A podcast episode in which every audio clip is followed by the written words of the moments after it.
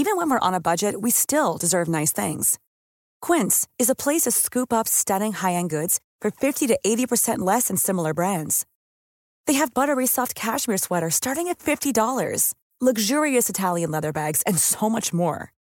Plus, Quince only works with factories that use safe, ethical, and responsible manufacturing. Get the high-end goods you'll love without the high price tag with Quince. Go to quince.com/style for free shipping and 365-day returns.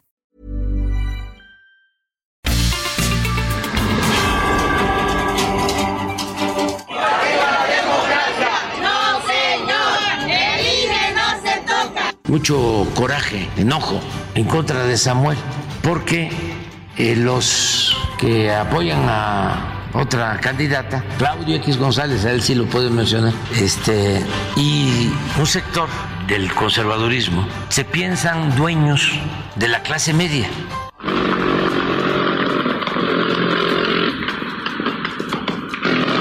El día de ayer intentaron tomar Nuevo León a la mano. 26 diputados del PRIAN contradicen los 780 mil votos que hace dos años se le dieron a Movimiento Ciudadano para sacar a la vieja política.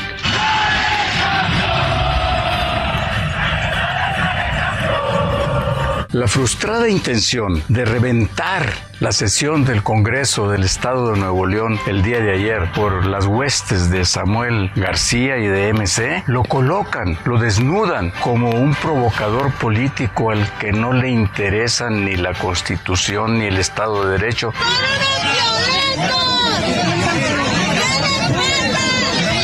Fíjense cómo andan de asustados los del PRIAN que hoy que fuimos a manifestarnos de manera pacífica ya empezaron a poner en sus notas piteras que ahora resulta que soy jefe de los porros, que ando comandando encapuchados. Háganme el favor, lo que tienen miedo es que estamos tan fuertes en García y que les vamos a quitar García que andan inventando cosas y diciendo que yo soy jefe o comandando encapuchados.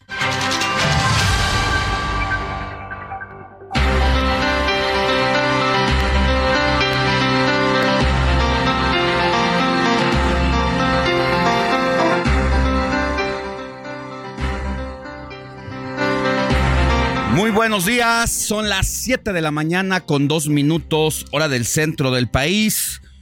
Estamos en el informativo de fin de semana del Heraldo Radio. Yo soy Alejandro Sánchez y les saludo con mucho gusto en este domingo 3 de diciembre de 2023. Estaremos juntos de aquí hasta las 10 de la mañana porque la noticia no descansa para llevarle lo más relevante de la información generada a nivel nacional e internacional. Y bueno, vaya que hay muchas noticias. En el novelón de Samuel García, el gobernador de aquella entidad, pues finalmente fue noqueado, prácticamente derrotado por el PRI y el PAN al tener que renunciar a sus aspiraciones por la candidatura presidencial de Movimiento Ciudadano, luego de que la separación de su cargo metiera en una crisis severa a la entidad por las aspiraciones que tenía para llegar en el 2024 a las boletas electorales. Finalmente, Samuel García decidió dejar de lado sus aspiraciones para concentrarse en el gobierno de aquella entidad.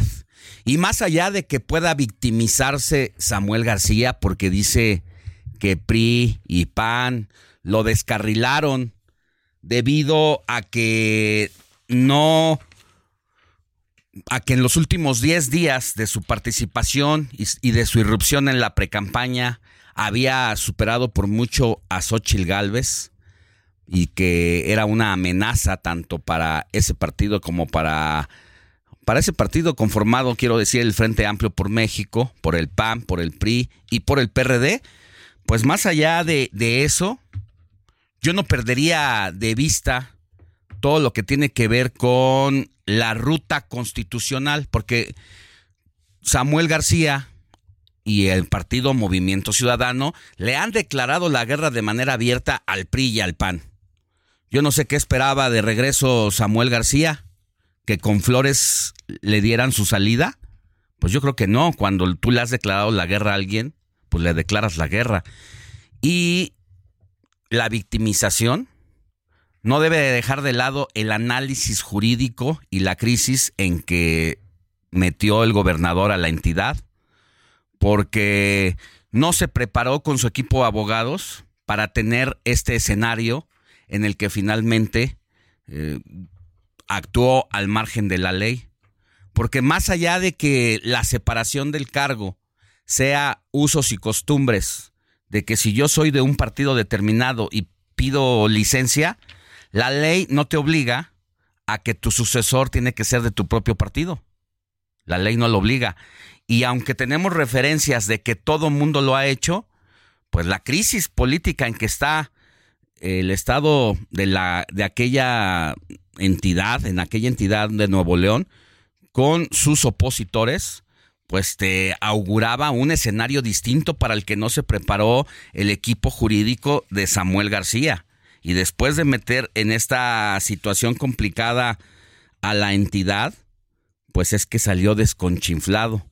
Así que una cosa es que el PRI y el PAN no le hayan permitido y la otra es la actuación al margen de la ley por parte de Samuel García, en el que no contempló los escenarios, ni mucho menos esperaba las decisiones finales de la Suprema Corte y del Tribunal Electoral, pero sobre todo de ese comunicado que saca la Suprema Corte el viernes casi entrada la madrugada, donde dice que quien tiene la razón es el Congreso y que hay que hacer, hay que tomarle protesta, bueno, ya se le había tomado protesta, pero quien debe entrar en funciones es el gobernador interino, que ha sacado adelante la mayoría del PRI y del PAN, y esa es la circunstancia prácticamente que le impide a Samuel García salir adelante en su proyecto hasta que finalmente pues tiene que declararse pues derrotado al decir me quedo en Nuevo León porque prometí no abandonar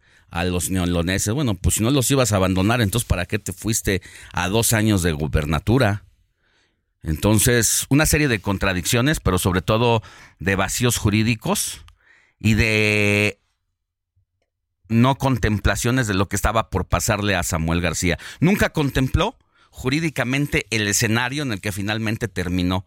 Y mientras esto pasó con Samuel García, pues también hubo del otro lado eh, declaraciones precisamente de que no iba a dejar la gubernatura el gobernador interino Enrique Orozco.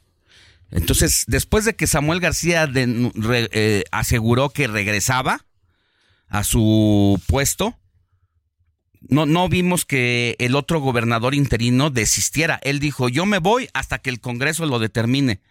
Porque Samuel García lleva un documento después, al final, en la tarde, para entregarlo a la Cámara de Diputados, al Congreso local, donde dice, he decidido continuar con mi cargo. Pero lo que dice el gobernador interino es que él prácticamente no iba a dejar eh, la silla de gobernador hasta que el Congreso decidiera. Y ahí viene otro vacío jurídico en el, del que vamos a saber más al rato seguramente en qué va a acabar esta situación. Moni Reyes, muy buenos días, ¿cómo te va?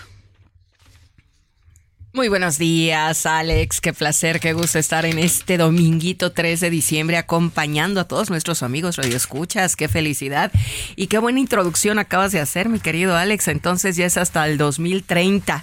¿Qué tal, eh? Ah, bueno, esa es otra cosa que dice Samuel García. Bueno, ya no pude ahora, pero ahí nos vemos en el 2030. Bueno, primero concéntrate a gobernar. Ya después faltan siete años. Sí, casi ya. Pero bueno, son los... Ay, tanto que platicar hoy, Alex, en Son este- las aceleraciones, las calenturas políticas. y dice que tiene el apoyo de todos los jóvenes y no lo dudo, ¿eh? Nosotros hemos platicado con algunos y vaya que sí. Yo creo que tiene un apoyo importante, sí, de todos los jóvenes, tampoco sé si de todos, pero bueno, la popularidad les hace daño a muchas personas. Entonces, vamos a ver qué, Vamos a ver. qué pasa más, más adelante.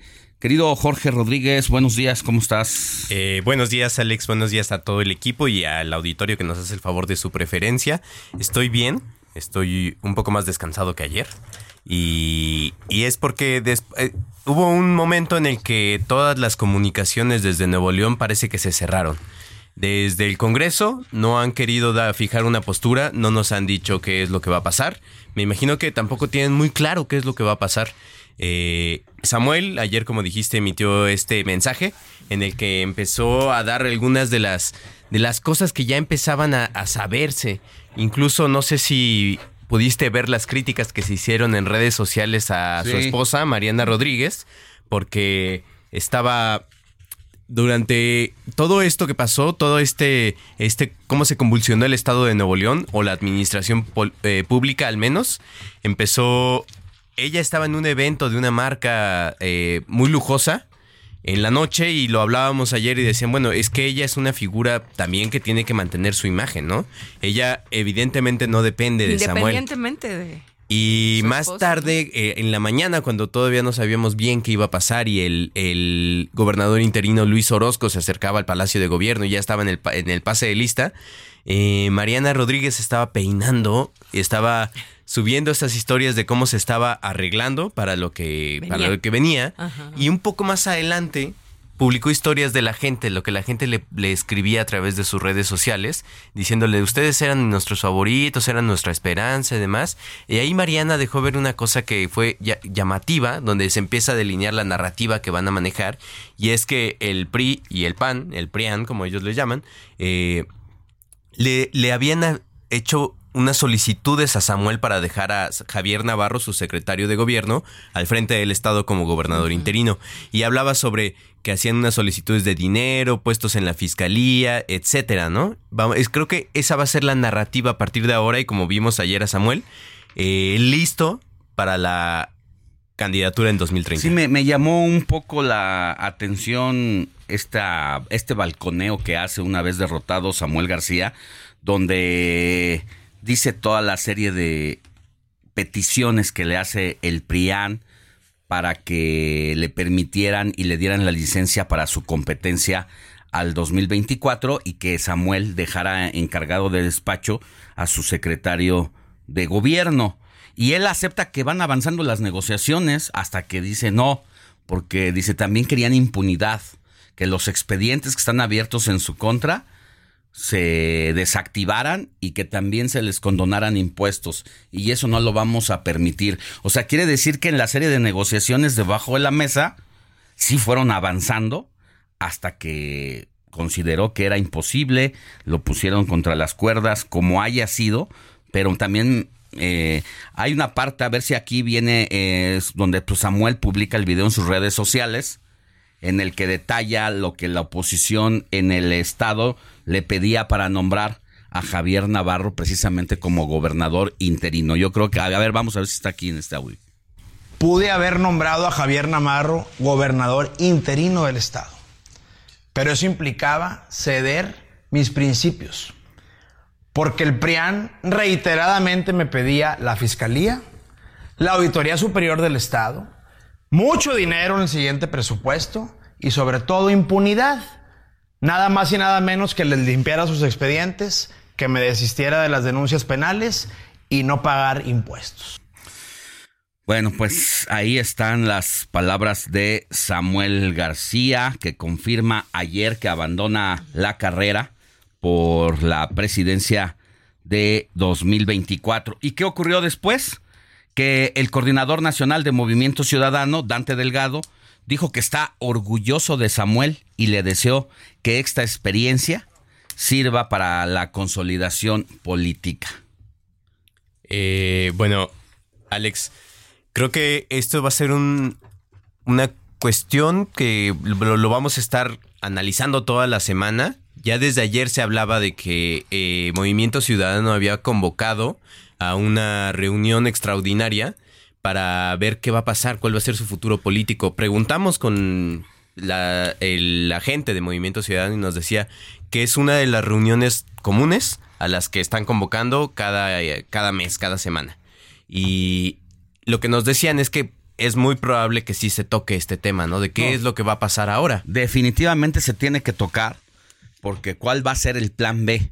se habla de dos personajes para que puedan suceder a Samuel García. Uno es el propio Dante Delgado y el otro es Javier Álvarez, eh, eh, Jorge. Álvarez Maínez. Mi tocayo. Quien puede ser de pasar de coordinador de campaña a aspirante a la presidencia de la República. Vamos a ver, yo creo que se le complica, yo creo que se le complica a Movimiento Ciudadano, porque si bien eh, Samuel García cometió esta serie de irregularidades en su ruta por la salida de Nuevo León y de llegar como precandidato, pues la popularidad la tiene, pero sobre todo la popularidad la tiene también Mariana Rodríguez, que sabemos pues es la que estaba muy activa, quien tiene mejor conocimiento incluso que Samuel García. Y ahora, pues, ¿qué va a pasar con un Dante Delgado como suspirante a la presidencia de la República, que se irrita con las preguntas que le hacen los reporteros, que contesta de una manera majadera, que manotea, casi regaña a los, o sea, a los reporteros. Entonces, si es que fuera el caso, pues tiene que cambiar de actitud, porque así no va a conectar ni con los de su edad, ni con los jóvenes. Así es. Y Samuel García, pues no se puede meter en la campaña porque se supone que es gobernador y estaría infringiendo la ley. Entonces, ¿Ya el escenario se le complica. Ayer, sí, ya veíamos eh, esta, este mensaje que sube a sus redes sociales, ya con una corbata, ya con el traje diciendo me quedo aquí. Y después de eso ya no escuchamos qué decía el gobernador interino. Interino. Ha guardado silencio también, si es que acepta ya y se hace a un lado, o si realmente sigue empeñado y creyendo que es el Congreso de la Unión el que le debe de notificar, el Congreso estatal el que le debe de notificar. Pero bueno, pues ya sabremos qué va a pasar con eh, pues Movimiento Ciudadano. Querido Andrés, Andrés Rangel, Rangel. quien está en nuestras redes sociales. Levanta la mano, quiere Buenos hablar. días. Ver. Buenos días, Alex. Buenos días al auditorio. Eh, lo más reciente que sabemos de Samuel García en Instagram es que subió un video con todo el gabinete y todos sus funcionarios. Y ayer eh, hablaba, hablaba Alex, hablaba Jorge en el programa sobre qué iba a hacer Luis Enrique Orozco porque llegó a una reunión ahí en el Palacio del Ayuntamiento en Monterrey, en Nuevo León, y nadie lo recibió, tenían las puertas cerradas. Y resulta que ya en la noche, aproximadamente como a las 10 de la noche, 11, Samuel García subió un video presumiendo que todo el gabinete estaba de su lado. ¿No? ¿Cómo ves, Moni? De este lado eh, es como una especie de burla, ¿no? Claro, o sea, sí, no, amaneces, dices que en el 24 no, ahora en el 2030 soy o no gobernador. Está todo tan desangelado. Como bien dices en esta nota que publica Instagram de sus redes sociales, ¿qué te da a entender? Se quedó. Sí, y además es una especie de humillación la que sufre Luis Enrique Orozco, porque le cierran las puertas y más tarde, como una especie de burla, aparecen todos los funcionarios ahí del lado de, de Samuel. Entonces, a ver, recapitulamos. En este momento seguimos teniendo como dos gobernadores. Amanecemos igual. Estamos amaneciendo igual. Porque por un lado, Samuel ayer se declara y Orozco está en actividad a la De interinato, ¿no? como interinato. Pues se sigue la crisis. Entonces, entonces tiene que salir el Congreso local a determinar y tomar una posición. A ver, lo que sí dijo la Suprema Corte ayer es el gobernador interino es el que ha sido nombrado por el Congreso de la Unión. La autoridad. Lo que dice Samuel es estamos desactivando prácticamente esa decisión con esta eh, ¿cómo le llamó? Cuando cu- cómo usa el concepto para decir que sigue. Es la, lo que hizo ayer, antier, fue el viernes, la Suprema Corte fue publicar un documento en el Sí. que otorgó No, una ayer No, no, no, suspensión. pero Samuel García, palabra. ¿qué dice Ajá. para que Que no se va? Regreso, Ah, regreso. reasume. Reasumo Ah, la eso, gubernatura. Ajá.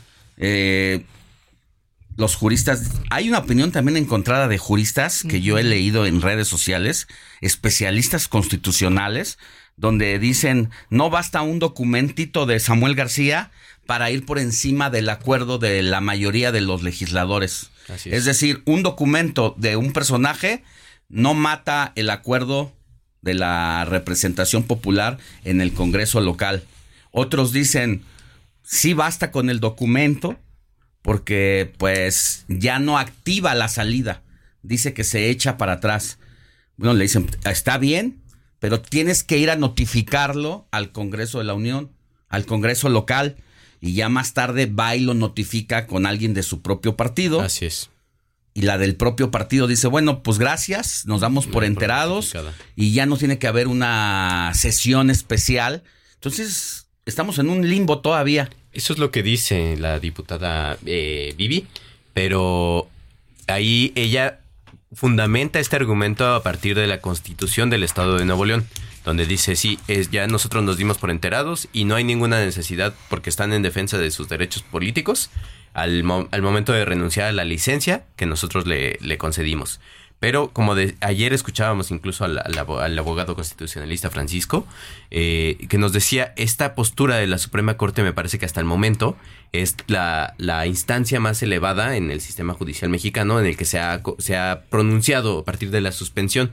Sin embargo, está la suspensión, pero no se ha resuelto las dos controversias constitucionales que eh, admitieron a trámite en la Suprema Corte. Entonces, tenemos que llegar al fondo de este asunto, pero ayer se publicó precisamente un proyecto de, de, resolución en el Tribunal Electoral del Poder Judicial de la Federación, eh, a propuesta de la ponencia de la magistrada Yanín Otálora, en el que se dice, y esto es lo que había impugnado eh, el Samuel, propio García, Samuel García, que lo llevó a tribunales de que él es el, el, que debe de nombrar. Más bien que el nombramiento de Luis Orozco no estaba, no era el correcto porque no se había hecho por mayoría, sino por consenso.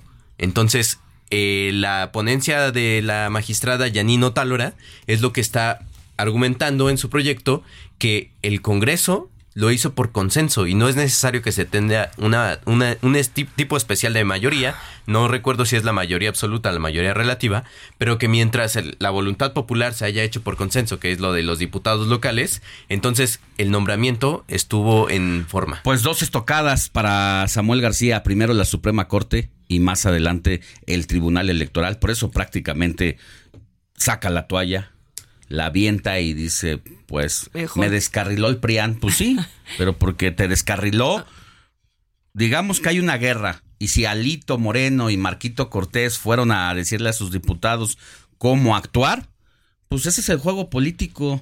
Digo, no creo que Dante Delgado sea un novato para... ¿Qué esperaba? ¿Flores de la oposición cuando le han declarado la guerra abiertamente? ¿Cuando los han humillado? Y yo no estoy del lado del PRI, del PAN, digo, me parece que Alito es un personaje de los más siniestros que hay en la política. Pero pues a la hora de hacer eh, guerra, pues debes estar preparado para todo. Y jurídicamente le ganaron. Hasta ahorita le han ganado. Jurídicamente. No a la mala, ¿eh? Por, el, por la ruta legal. ayer el, mensaje de la oposición principalmente era, ¿y por qué no te vas, no? Si eso era lo que querías, ya te aprobamos la licencia, ¿por qué no te vas? ¿Cuál es el temor de que la Ya te aprobamos la licencia, el temor pues es que no es de su partido y que se habla, incluso la Auditoría Superior del Estado habla de 64 millones de irregularidades en la administración. Entonces, pues no va a poner las man la iglesia en manos de Lutero. Ese es el, el fondo de las cosas. Y mejor dijo 2030, ya mejor. Me olvido de todo. Yo leí. Pues eso dijo él, pero también eh, creo que aquí va a ser qué dice la Corte y qué dice el Tribunal Electoral. porque... Oigan, ¿ya había pasado esto antes? Una crisis de esta manera, no. Lo que se habla. Estamos La propia Claudia Sheinbaum, que se fue de su cargo para dejar a Martí Batres pues habla prácticamente de que pues ella dejó a Martí Batres de su propio partido y ha sido como usos y costumbres. ¿Qué nos deja como conclusión esto? Que es lo que yo escribo hoy en mi columna contra, las, cuerdas, del Heraldo, de, México. de México, que urge una legislación para evitar estos vacíos y estas interpretaciones y estas decisiones que se manejaron como usos y costumbres, donde yo me voy, pero propongo a este funcionario o a esta persona que es de mi entera confianza para que me cuide el changarro. Sí, nada más que no estabas en guerra abierta como ahora. Entonces, mm, si esperaron que con usos y costumbres en, en, el partido Movimiento Ciudadano iban a arreglar las cosas después de lanzarle los bombazos al PRI en Insurgentes Norte y al PAN en la colonia del Valle, pues un mal cálculo y un error político y de tacto de Movimiento Ciudadano. Vamos a una pausa y regresamos con un resumen informativo.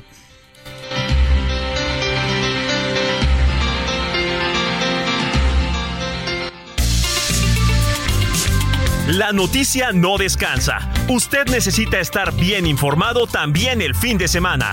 Esto es Informativo El Heraldo Fin de Semana. Regresamos.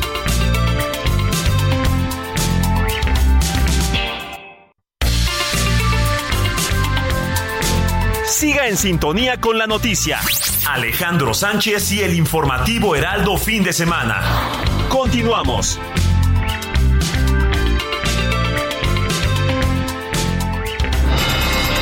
Informativo Heraldo fin de semana. Lo más destacado en resumen.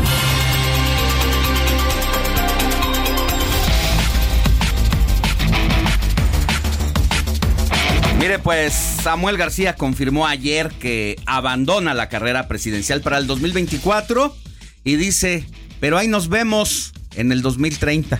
Escuchamos. Hoy les digo desde Nuevo León que el 2030 está muy cerca y ahí me van a tener y vamos a ganar y ya no nos van a poder bajar porque lo que hoy inició en todo México, esta sacudida de las juventudes, ya nadie los para. Y bueno, por otro lado, el coordinador nacional de Movimiento Ciudadano, Dante Delgado, dijo que está orgulloso de Samuel y le deseó que esta experiencia sirva para su consolidación política. Y, y que no está orgulloso de Samuel, sino todo lo contrario, con todo y el compadrazgo que tienen, pues en medio de este asunto, el alcalde de Monterrey, Luis Donaldo Colosio Rojas, había considerado ya que si seguía el curso de la crisis que se había tomado en Monterrey, él iba a hacer una propuesta ante el Senado de la República para pedir, ¿sabe qué? La desaparición de poderes. Dijo, ese es el único camino para regresar al orden constitucional al Estado de Nuevo León. Y dijo, mi compadre, creo que se anda acelerando un poco. Escuchemos a Luis Donaldo Colosio. Si de plano las cosas siguen así, sí. Le pediría yo al Senado de la República que intervenga y que haga ese nombramiento por los, siguientes seis meses en lo que se restablece la, política a su normalidad aquí en el Estado. ¿Legalmente se puede, alcalde, esto? Sí, constitucionalmente, está, contemplado. ¿Ante qué circunstancias? Ante una crisis de gobernabilidad se contempla la la desaparición de poderes. Sobre todo porque no se ve por dónde vaya a haber un acuerdo, un consenso entre ambos. Y yo no quiero que llegue a eso. Sería muy también muy vergonzoso para la clase política de Nuevo León que hicieron tanto escándalo y desmadre al punto en que tuviera que el Senado desaparecer esos poderes. Y así es como dicen que y así es como dicen que ahora es la voz más sensata de Nuevo León. Pero en más información, la precandidata de Morena, Claudia Sheinbaum, criticó el nombramiento de Luis Enrique Orozco como gobernador interino. Acusa imposición. Más allá de estar de acuerdo o no que Samuel haya en su momento dejado la gubernatura para irse de precandidato único de Movimiento Ciudadano a la presidencia, a mí no me parece que hayan querido imponer a un gobernador que no venía de su movimiento. Es que aquí las versiones son encontradas. Por un lado, los samuelistas dicen, es que tiene que ser de nuestro movimiento porque a final de cuentas el pueblo es el que votó por Movimiento Ciudadano y por Samuel García. Entonces, al irse de la silla, pues tenemos que poner a alguien de nuestro movimiento. Los congresistas le dicen, momento, si usted le tanto le interesa los neoloneses, pues entonces quédese a, terminar el gobierno estos seis años. Y si no, nosotros somos la representación de la voz popular, porque para eso nos eligió el pueblo. Entonces, seamos nosotros los que digamos quién debe ser su sucesor. Y en esta serie de criterios encontrados y ante una ley laxa, pues es que se vivió la crisis que vivimos en estas últimas horas en Nuevo León y para que eso no vuelva a suceder, pues se tiene, insisto, que legislar al respecto. Pero también la precandidata del PAN, PRI y PRD, Xochil Gálvez, se pronunció sobre la decisión de Samuel García y seguramente ya debe de estar respirando más tranquilamente doña Xochitl. Pues hay una Suprema Corte de Justicia que tomó una decisión y pues las decisiones de la Corte se acatan. Entonces en ese sentido él toma su decisión. Desconozco por qué no quiere dejar el Estado en manos de alguien distinto a él, pero bueno, esa es su decisión. Por otro lado, el coordinador de la campaña de Samuel García, Jorge Álvarez Maínez, advirtió a Morena y a la alianza opositora que no estarán solos en la boleta. Si con esto el PRIAM piensa que se van a quedar solos en la boleta entre ellos y Morena, que la gente no va a tener una posibilidad de construir una alternativa, están muy equivocados. Bueno, pues prácticamente estoy viendo a Álvarez Maínez ahí al límite de la cancha de fútbol haciendo calentamientos, como cuando se dan los cambios del equipo tal. Sale Samuel García y, entra. Jorge Álvarez Maínez o entra Dante Delgado, porque dudo que otro personaje, prácticamente Dante Delgado va a hacer lo que quería Samuel dejar a alguien que sea de completamente obedezca a sus intereses, ¿verdad? Entonces, eh, quien puede cumplir esa función es o él mismo o Jorge Álvarez Maínez. Y en más información ya lo comentábamos, la magistrada electoral Yanino Talora publicó un proyecto de resolución en el que avala el nombramiento de Luis Enrique Orozco como gobernador interino de Nuevo León. La sala superior debe discutir el proyecto. Y el Poder Judicial de Nuevo León acusó amenazas y actos de intimidación por parte del gobierno estatal. Recordemos que el Tribunal Superior de Justicia suspendió la licencia de Samuel García hasta que un gobernador interino asumiera el cargo. Y el precandidato de la Alianza va por la Ciudad de México, Santiago Tahuada, aseguró que el Tribunal Electoral no excedió sus facultades al concederle la licencia permanente, sino que el fallo lo protege contra amparos u otras herramientas jurídicas de los morenistas en el Congreso. Ahora, este caso porque parece aquí que es como de, que está hablando de Movimiento Ciudadano, no, no, está hablando de su propia historia, Santiago Taboada, que en la Ciudad de México también se le complicó el pedir licencia de la alcaldía Benito Juárez. de la alcaldía Benito Juárez para ir a buscar su propia gubernatura. Vámonos a las calles de la Ciudad de México porque por ahí anda nuestro compañero Javier Ruiz que nos tiene un reporte de lo que ha sucedido en las últimas horas. Adelante Javier, buenos días. Hola, mi estimado Alex, Jorge Moni, ¿qué tal? Excelente mañana. Pues ya nos encontramos nosotros aquí en el Paseo de la Reforma y pues les comienzo a informar que pues prácticamente ya hay cortes a la circulación. Justamente desde el circuito interior podemos ya observar elementos de la Secretaría de Seguridad Ciudadana, elementos de tránsito quienes están realizando los cortes pertinentes. Y hay que recordar que a las 8 de la mañana pues se lleva a cabo el Muévete en bici, así que todas las personas que quieren salir antes de que pues prácticamente termine el año. Estamos todavía a un mes que puedan pues eh, hacer un poco de ejercicio para que entren bien a la comida, así que pues eh, podrán venir a correr, andar en bicicleta o incluso pues a salir a pasear la mascota. Ya los carriles centrales los tenemos a la vista totalmente cerrados. Los laterales sí están abiertos, todavía el avance todavía es bastante aceptable. No van a encontrar ningún contratiempo para transitar, al menos del paseo de la reforma del circuito interior hasta la zona de la avenida Juárez, la avenida Hidalgo. En ambos sentidos los laterales están aún abiertos.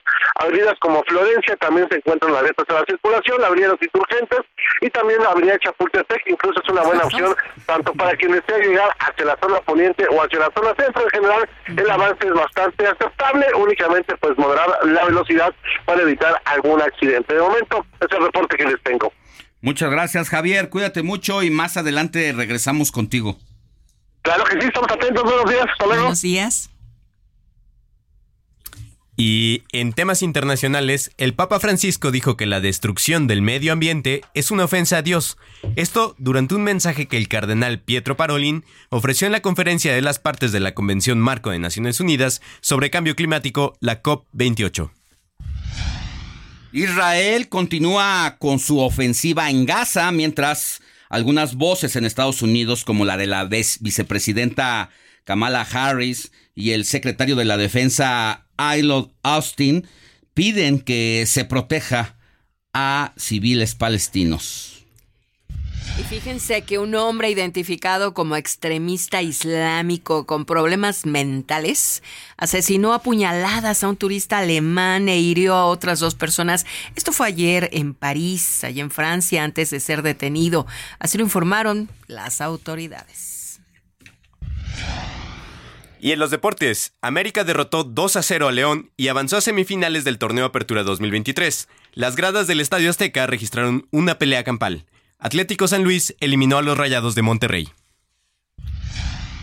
Oiga, y en más información vamos a tenerle al rato todo sobre lo que va a pasar con la iniciativa para reducir la jornada laboral de 48 a 40 horas. Vamos a platicar con la diputada que propuso esta modificación a la Constitución. Por lo pronto, Carlos Slim ya rechazó la iniciativa para reducir la jornada laboral. Pues el hombre económicamente más poderoso del país dice que no. Y esto pues es un abierto desafío a la Cámara de Diputados, por lo que la gran pregunta aquí es si con esto prácticamente ya se tiró línea a los diputados de por dónde no va a ir su propuesta. Escuchemos a Carlos Slim. No, yo creo que es mejor que las personas trabajen 48 y ganen más a que trabajen 40 y ganen menos. Eh, eso es muy importante para la población, tener mejor ingreso, mayor poder adquisitivo y es lo que se ha logrado. Daba las cifras del presidente. ¿Qué es mejor? Ganar mucho más y vivir mejor o trabajar menos y ganar menos. Bueno, pues más adelante platicaremos con la diputada que propuso este proyecto.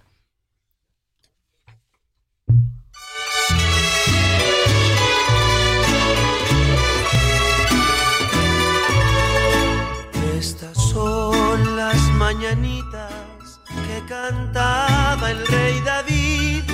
A las muchachas bonitas se las cantamos aquí. Despierta, mi bien, despierta. Miran que ya amaneció. Ya los pajarillos cantan, la luna ya se metió. Qué linda está la mañana en que vengo a saludarte. Es momento de pasar con Moni Reyes a su santoral de este domingo 3 de diciembre para que nos diga a quién tenemos que correr a abrazar, Moni. Ay, pues vamos a darle un abrazo a quien lleve por nombre Francisco Javier, Casiano, Claudio, Crispino, Lucio, Hilaria, Eduardo y Juan Nepomuceno. Yo le mando un abrazo a Lucio, quien es mi mecánico me salva de muchas, muchas cosas con mi carro. Así es que mi querido Lucio, te mando un abrazo porque hoy es tu santo. Y bueno, pues hoy eh, hacemos homenaje al jesuita San Francisco Javier. ¿Quieren conocer la historia? Yo les pregunto. Sí, a ver, cuéntanos. mi querido Osvaldo.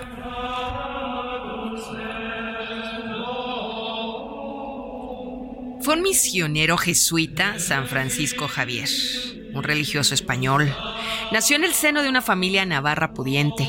Su papá era profesor de Derecho y especialista en negociaciones políticas, y su mamá formaba parte de la aristocracia. Francisco Javier se marchó algún día a estudiar a París a la edad de 20 años. Se graduó en letras y se licenció en filosofía. El contacto con otros estudiantes y hombres de fe en esa capital francesa hizo que este santo decidiera emprender el camino eclesiástico con el fin de alcanzar la santidad algún día. Pero le llegó la muerte cuando viajaba hacia China, concretamente a la isla de Shangguan, situada frente a la costa del sur de ese país, lo que ha quedado registrado en la vida de este santo Francisco Javier, gracias al cual el día de hoy todos aquellos que se llaman como él les estamos dando un gran, gran abrazo.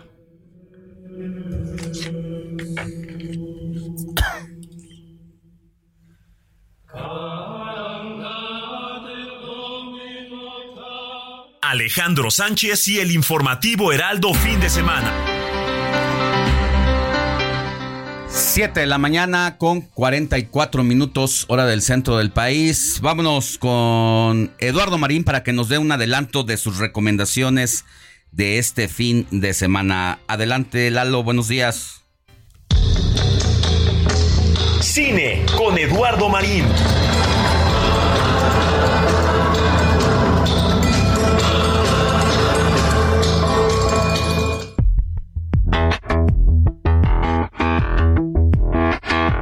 Buenos días Alex, saludos a toda la audiencia.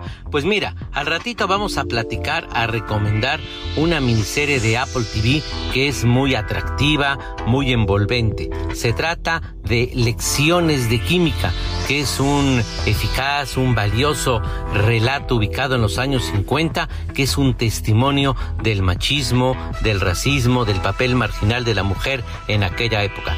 Ya la platicaremos.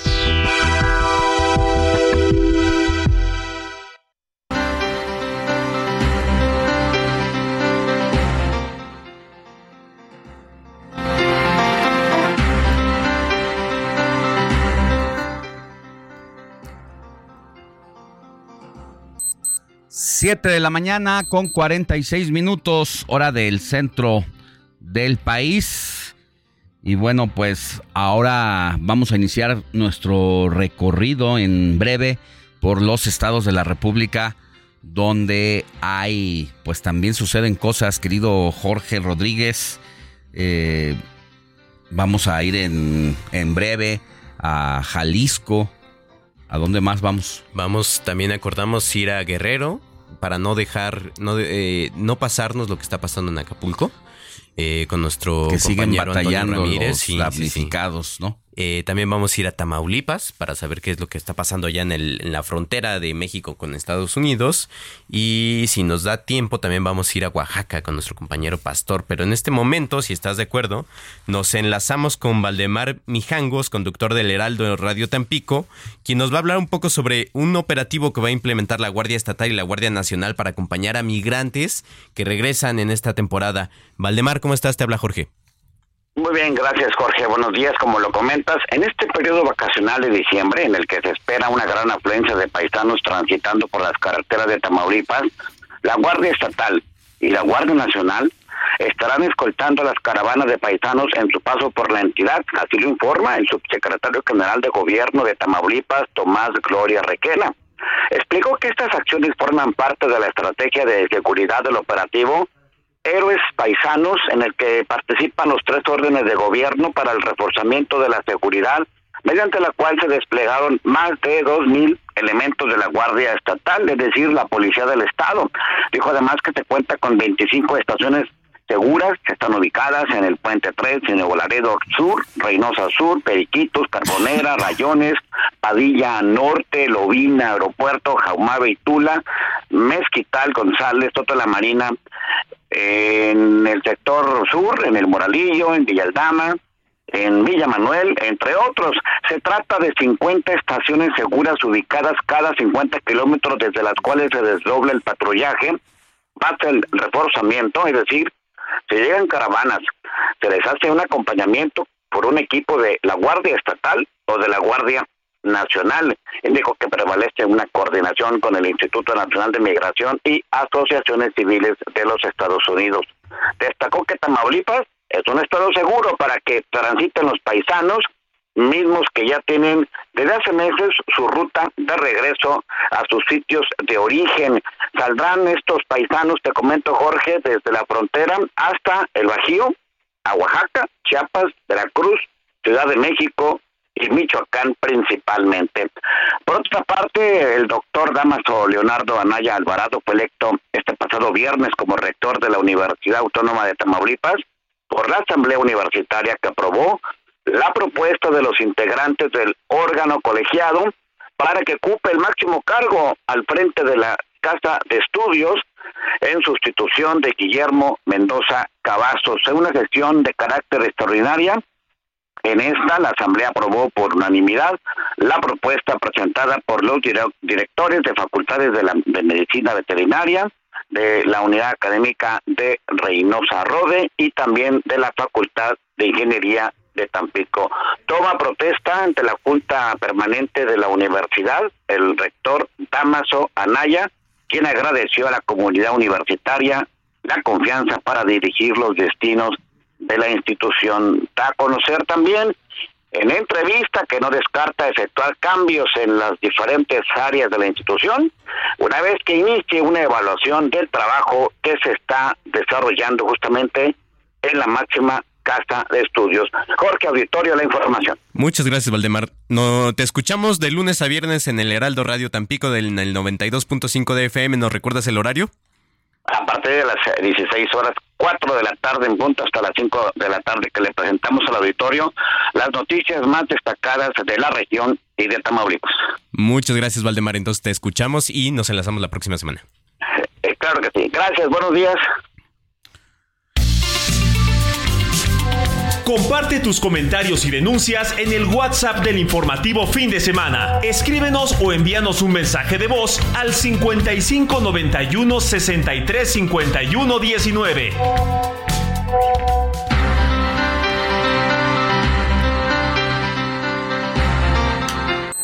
Siete de la mañana con 51 minutos hora del centro del país. Vámonos con nuestro compañero Carlos Navarro, quien sigue muy de cerca todas las actividades de la doctora Claudia Sheinbaum. ¿Y en dónde andas hoy, mi querido Carlos? Buenos días.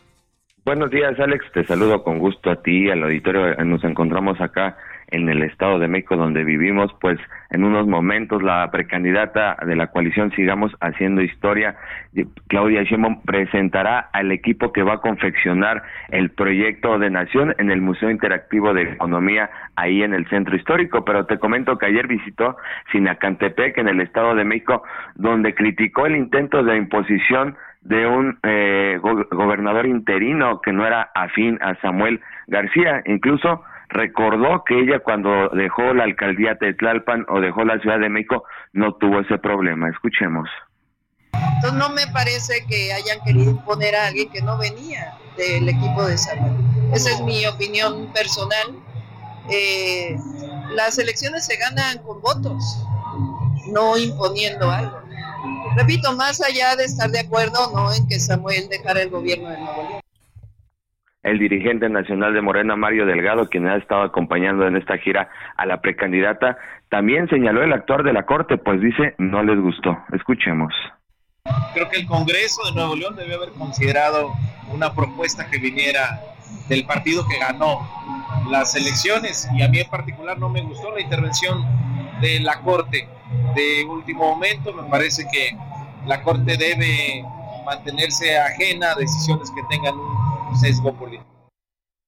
Será a las 11 horas de este domingo que, como les comentaba al inicio, presente al equipo del proyecto de gobierno y también va, va a explicar en qué van a consistir estos foros temáticos para nutrir el proyecto de gobierno y ya será a las 5 de la tarde que cierre esta semana en Temisco, Morelos, que donde va a llevar a cabo un mitin. Compañeros, la información que les tengo.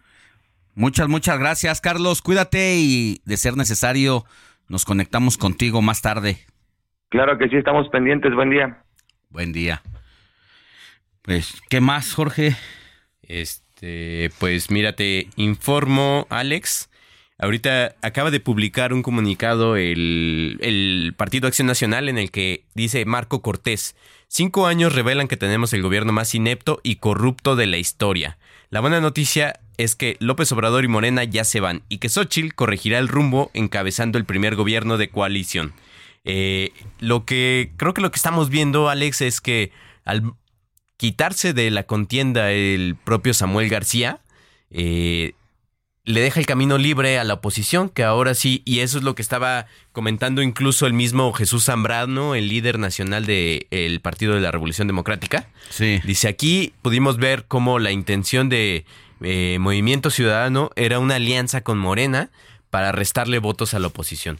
La verdad es que no sabemos si la cosa era así, no sabemos si realmente eh, Samuel García tenía aspiraciones reales de competir por la presidencia. Lo que decían desde su equipo de campaña es que en tan solo 10 días se habían ubicado ya en la segunda posición de la preferencia de voto.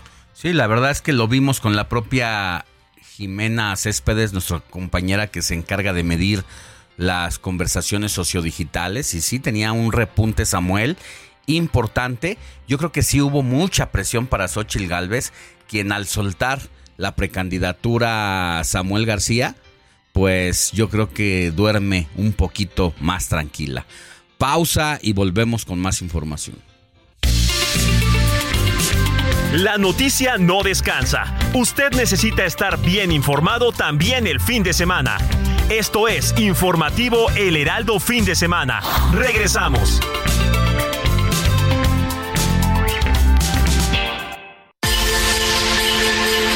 Escucha la H, Heraldo Radio.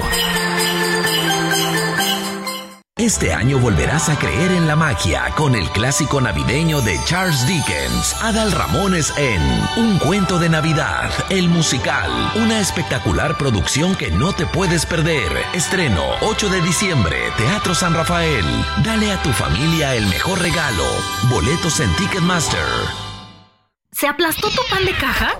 No lo tires, prepara unos exquisitos conos de jamón y queso. Con ayuda de un rodillo, aplana cada pieza de pan, enróllalas en forma de cono, sujeta con un palillo y llévalas a freír. Después, en un sartén, dora dos rebanadas de jamón y funde 100 gramos de queso manchego. Por último, rellena los conos de pan frito con la mezcla y disfruta. Que nada sobre, échale la mano al mundo con Sobra Cero de Gastrolab. ¿Estás harto de toda la loquera electoral? ¿No sabes ni qué está pasando? ¿Te confunde la realidad de nuestro país? ¿Le tienes miedo a la oscuridad? ¿Qué? Yo sí.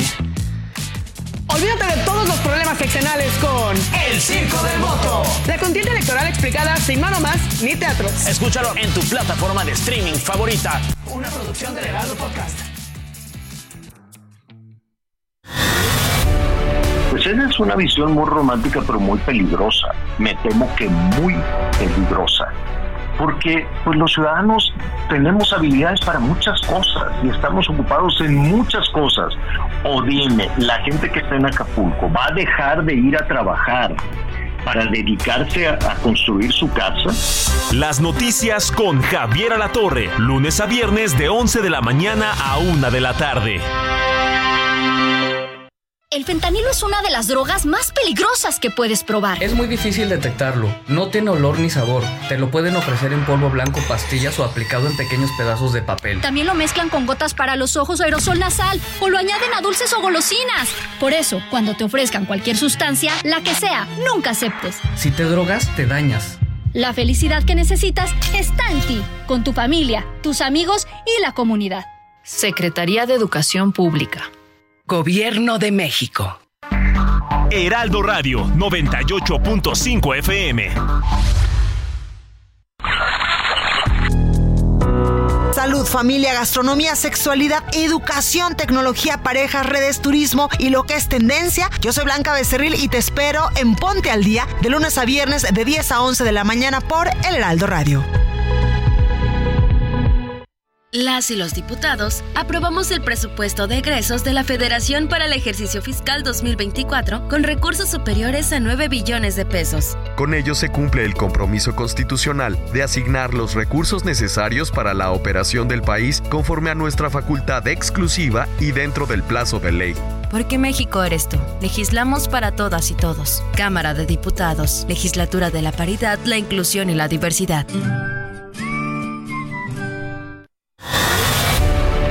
Pues es que la verdad es que se nos ha vuelto un país inseguro. Cuando yo era niño se usaba mucho los famosos días de campo, ¿no? El salir con la familia a las afueras de la ciudad, a un paraje campestre, digamos, donde había un poco de árboles, una lagunita, una presa, lo que hubiera para pasar el domingo, para comer ahí en familia. Hoy incluso ese tipo de actividades se han vuelto restringidas por el tema de la seguridad. Lunes a viernes a la una con Salvador García Soto.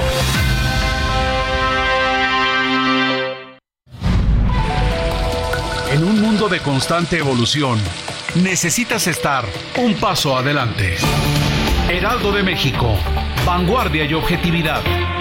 Contáctanos. Suscripciones arroba elheraldodemexico.com o WhatsApp 5620 0118 5064. El Heraldo de México, contenido exclusivo, reportajes únicos y las mejores columnas del país. Este año el corazón morado y amarillo de los mexicanos late más fuerte que nunca. Y hoy, ese corazón también late por Acapulco. Por eso, desde hoy y hasta el 16 de diciembre, tu donativo también va para reconstruir el CRIT Acapulco y recuperar el patrimonio de las familias más vulnerables. Teletón late en el corazón de todos los mexicanos. Teletón. Siga en sintonía con la noticia. Alejandro Sánchez y el informativo Heraldo fin de semana. Continuamos.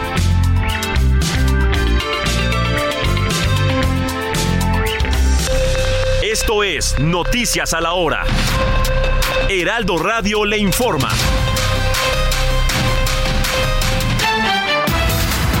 El Tribunal Electoral de la Ciudad de México aprobó la licencia como alcalde de Benito Juárez de Santiago Taboada, precandidato del Frente Opositor a la jefatura de gobierno de la Ciudad de México, luego de que la solicitud para obtener la licencia había quedado pendiente en días anteriores.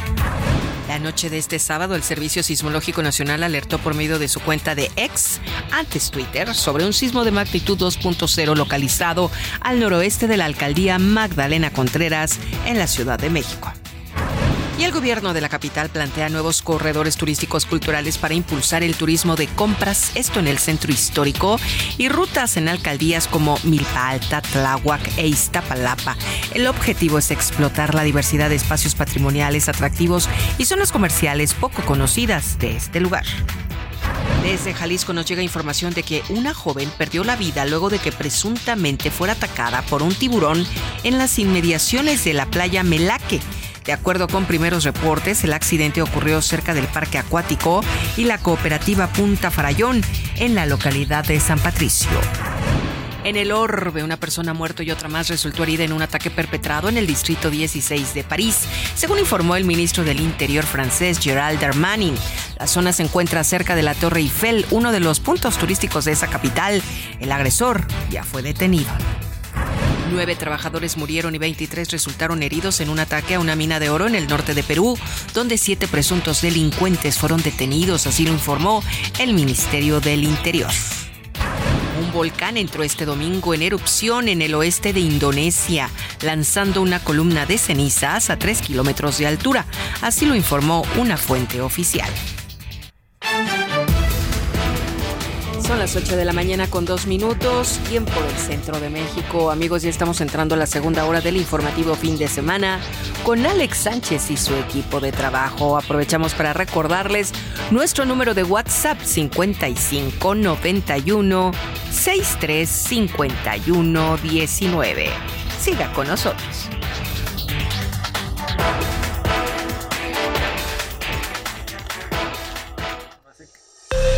Esto fue Noticias a la Hora. Siga informado, un servicio de Heraldo Media Group.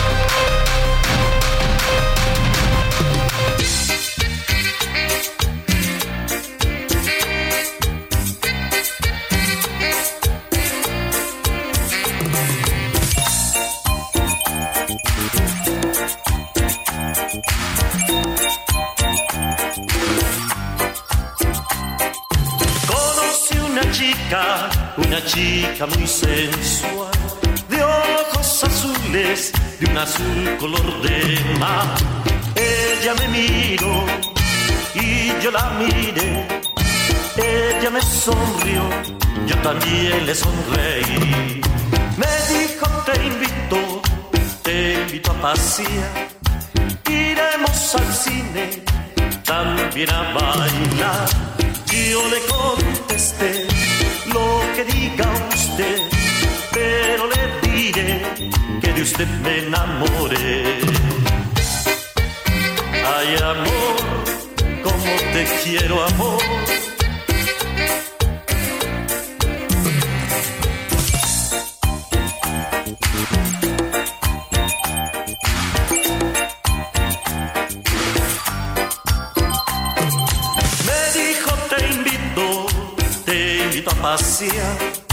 Iremos al cine, también a bailar.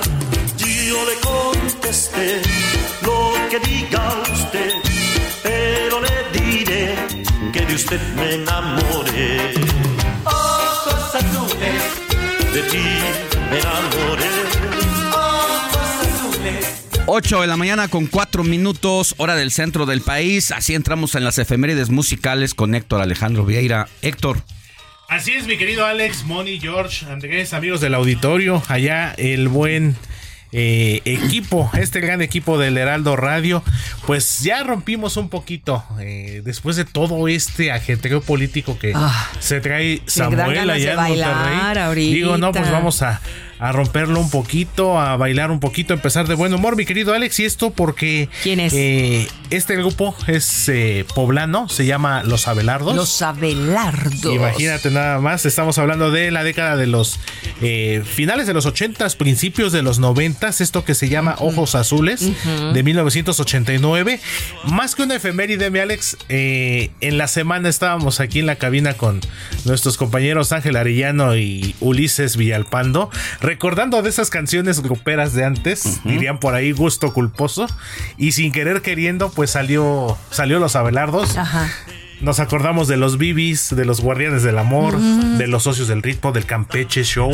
Campeche Entonces ahí fue como que se me prendió el foco. Dije, bueno, El pues tiempo. ya sé, ya sé con qué vamos a empezar el informativo el fin de semana. Muy bien, pero ¿qué crees? Que personas de nuestro público que nos están escribiendo al 55 91 63 51 19 en específico, el señor Almaguer, Víctor Almaguer, nos dice que si tienes la nueva de Los Ángeles Azules. No se la vengo manejando, pero con gusto se la ponemos.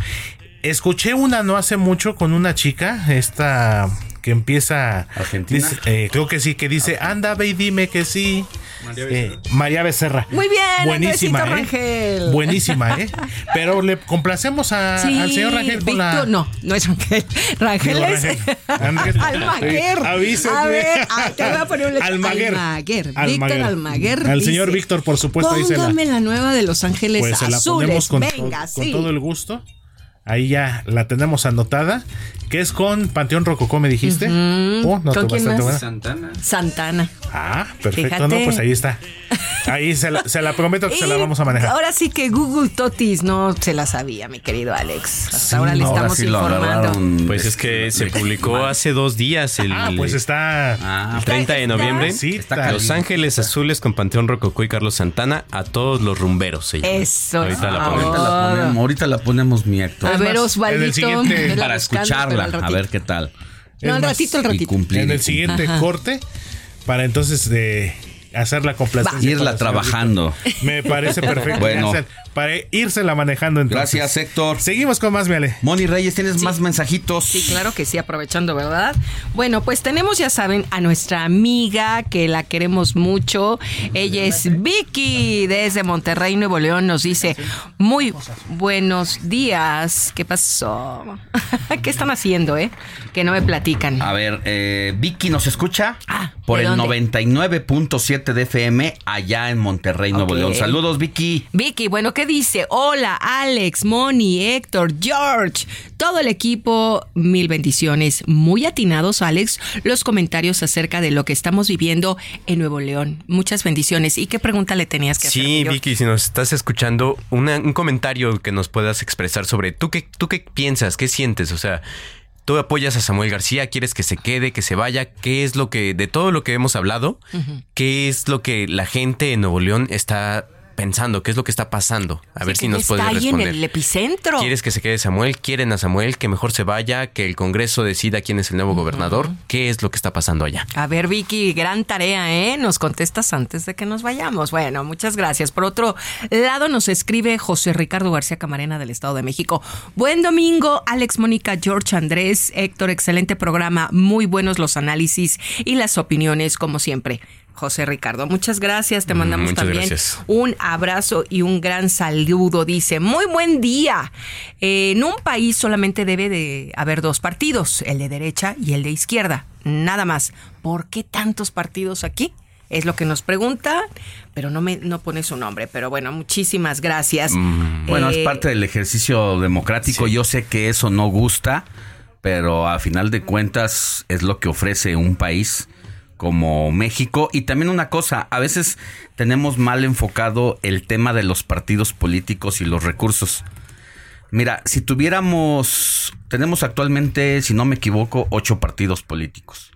Pero si tuviéramos cinco partidos políticos, gastaríamos exactamente lo mismo.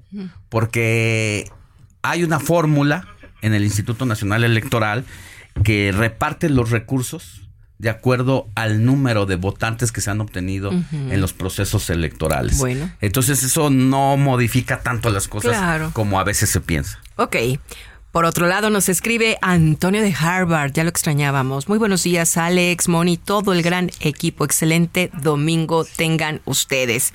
Tengo más mensajes, ¿quieres que los lea? Dice, muy buenos días, saludos cordiales desde Ciudad del Carmen, Campeche, Los Ángeles Azules y María Becerra. Sí, es la que decía Ahorita la Andrés. Está Ah, ¿ya oíste, mi querido Héctor Vieira? dos días de haber salido Totis. ese Ah. no, Ah, no, no, álbum. la que salió re- recién es con Panteón Rococó y Santana. Ah, también Anterior era con María Becerra, una artista argentina, si no me equivoco. Pues ponte las dos, mi Sí, querido las Héctor. preparamos. La bueno. de María Becerra de Los Ángeles Azules y Ángeles Azules Con con, Rococó. Panteón Rococó, que debe ser un temazo. Santana. Ay, sí. Alex, buenos días. Ojalá leas mi mensaje. Qué difícil es para los morenos entender que la ley es la ley. Hay una licencia pedida con urgencia por el gobernador, fue concedida, luego mm, va saltando la ley. El Congreso del Estado tiene facultad para designar un gobierno interino. Alega 750 mil votos, pero el Congreso obtuvo más de un millón de votos. ¿Cuál imposición? Son unos maromeros que quieren desconocer la ley. Esto es lo que nos están escribiendo Carlos Gómez. Bueno, regresamos más adelante contigo, Moni Reyes. Ay, Vicky ya nos está contestando. ¿Lo dejamos para el ratito? Cuéntanos. No, estoy viendo que está, Está escribiendo. Ah, bueno, escribiendo. lo dejamos. Dejamos ratito. en- en Muy bien. Vicky, gracias. Entrevista. Informativo fin de semana. Oiga, pues tras la decisión de Samuel García para abandonar su aspiración, distintos actores del movimiento ciudadano pues expresaron su apoyo a su compañero. Uno de ellos fue Salomón Chertorivsky, Chertorivsky, quien aseguró que toda una generación de jóvenes están dispuestos a construir un mejor futuro. Querido Salomón Chertorivsky, qué gusto tenerte con nosotros. Muy buenos días, ¿cómo estás? Alex, buenos días. Encantado siempre de platicar contigo y con tu auditorio. Cuéntanos un poquito qué opinas de la decisión finalmente de Samuel García. Me imagino que fueron muchas horas de valoración después de pues esta crisis en la que estuvo la entidad un buen rato. No debió haber sido para él una decisión fácil, tampoco para el partido, pero al final de cuentas es la salida que decide darle. ¿Cómo, cómo ves las cosas? A ver, yo creo que sí es importante, Alex, hacer este pues, una suerte de cronología, ¿no? Eh, Samuel anuncia su candidatura a la presidencia. Inmediatamente, inmediatamente, Alito declara que iniciará una campaña, así lo dijo él, ¿eh? feroz contra Samuel y contra Movimiento Ciudadano. O sea, lo primero que anunciaron en el evento eh, de, de arranque también de campañas, el PRI, Alito, dice, no voy contra Claudia, no vamos a ganar, vamos a una campaña feroz contra Samuel y contra Movimiento Ciudadano. Bueno, arranca Samuel su precampaña, creo que fue notorio que comenzó a despertar interés, a generar una expectativa, a marcar la agenda, las redes sociales se llenaron del contenido de Samuel, de, de Mariana, este se comenzó a hablar de su crecimiento. Y mira, Alex, este muchas columnas, mucha mucho comentario alrededor de la caída de Xochitl, de la falta de organización en su campaña, etcétera, y la expectativa, insisto, de que Samuel crecía. Comienzan un montón de ataques, se empieza a difundir información falsa, videos trucados, audios eh, que no eran de ellos, empiezan a atacar a Samuel y también empiezan a atacar a Mariana, incluido este, un expresidente. Eh, en ese momento el Congreso de Nuevo León, controlado en efecto mayoritariamente por el PRI y por el PAN, intentan imponer un gobernador al presidente del, poder judicial del estado, este, eh, pues que era inelegible. eh, Samuel logra, este, después de mucha negociación, no fácil, un acuerdo con el Congreso local y manda una terna para su valoración, una terna muy seria que cualquier regiomontano este te podría avalar que los nombres que estaban en esa terna eran pura gente seria, ningún militante de Movimiento Ciudadano, gente de su gabinete que está trabajando, que está coordinando las acciones. Eh, los dirigentes del PRI y del PAN, eh, Alito y Marco, llegan a Nuevo León a reventar el acuerdo. Eh, incluso el presidente del Congreso declara que Alito y Marco pidieron no otorgar la licencia a, Samuel. Eh, la fiscalía que está sometida por el PRI de Nuevo León, que es un PRI horroroso, ratero, irrumpe en el Congreso local con 80 personas armadas, también había gente de otros partidos, incluyendo gente de Movimiento Ciudadano que estaban tratando de que se llevara a cabo la reunión. Hubo hechos ahí, este, pues, pues lamentables, pero había 80 policías de la fiscalía armados y al vicefiscal, vice, vicefiscal lo nombran eh, gobernador interino. Eh, esos son los hechos. Se esperó hasta el último minuto que hubiera una resolución judicial.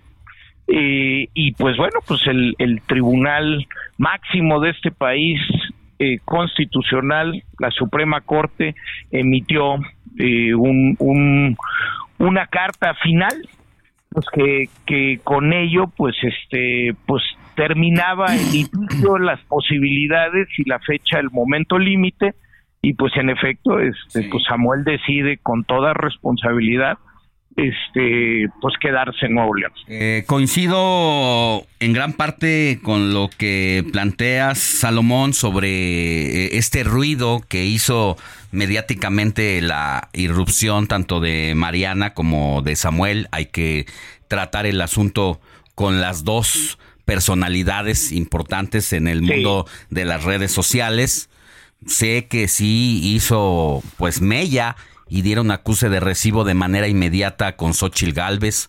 Aquí tenemos una colaboradora, Jimena Céspedes, cada sábado que mide la conversación sociodigital de lo que son tendencia a los temas de la semana y justo destacaba este crecimiento abrupto, incluso Mariana por encima de Samuel, pero que cuando los echas a la misma caja y sumas, pues era impresionante el crecimiento. En eso estoy completamente de acuerdo. En lo que creo que, que los chamaquea, perdóname que lo diga así, Alito Moreno, a quien conocemos perfectamente quién es, yo no sé, eh, con la personalidad de Dante Delgado, que creyeran que con las negociaciones internas en el Estado, iba a quedar todo cuando hace dos meses viajaron a Lito, Marco Cortés, Jesús Zambrano, a declararle la guerra política a Samuel, que hay que decirlo también de este lado,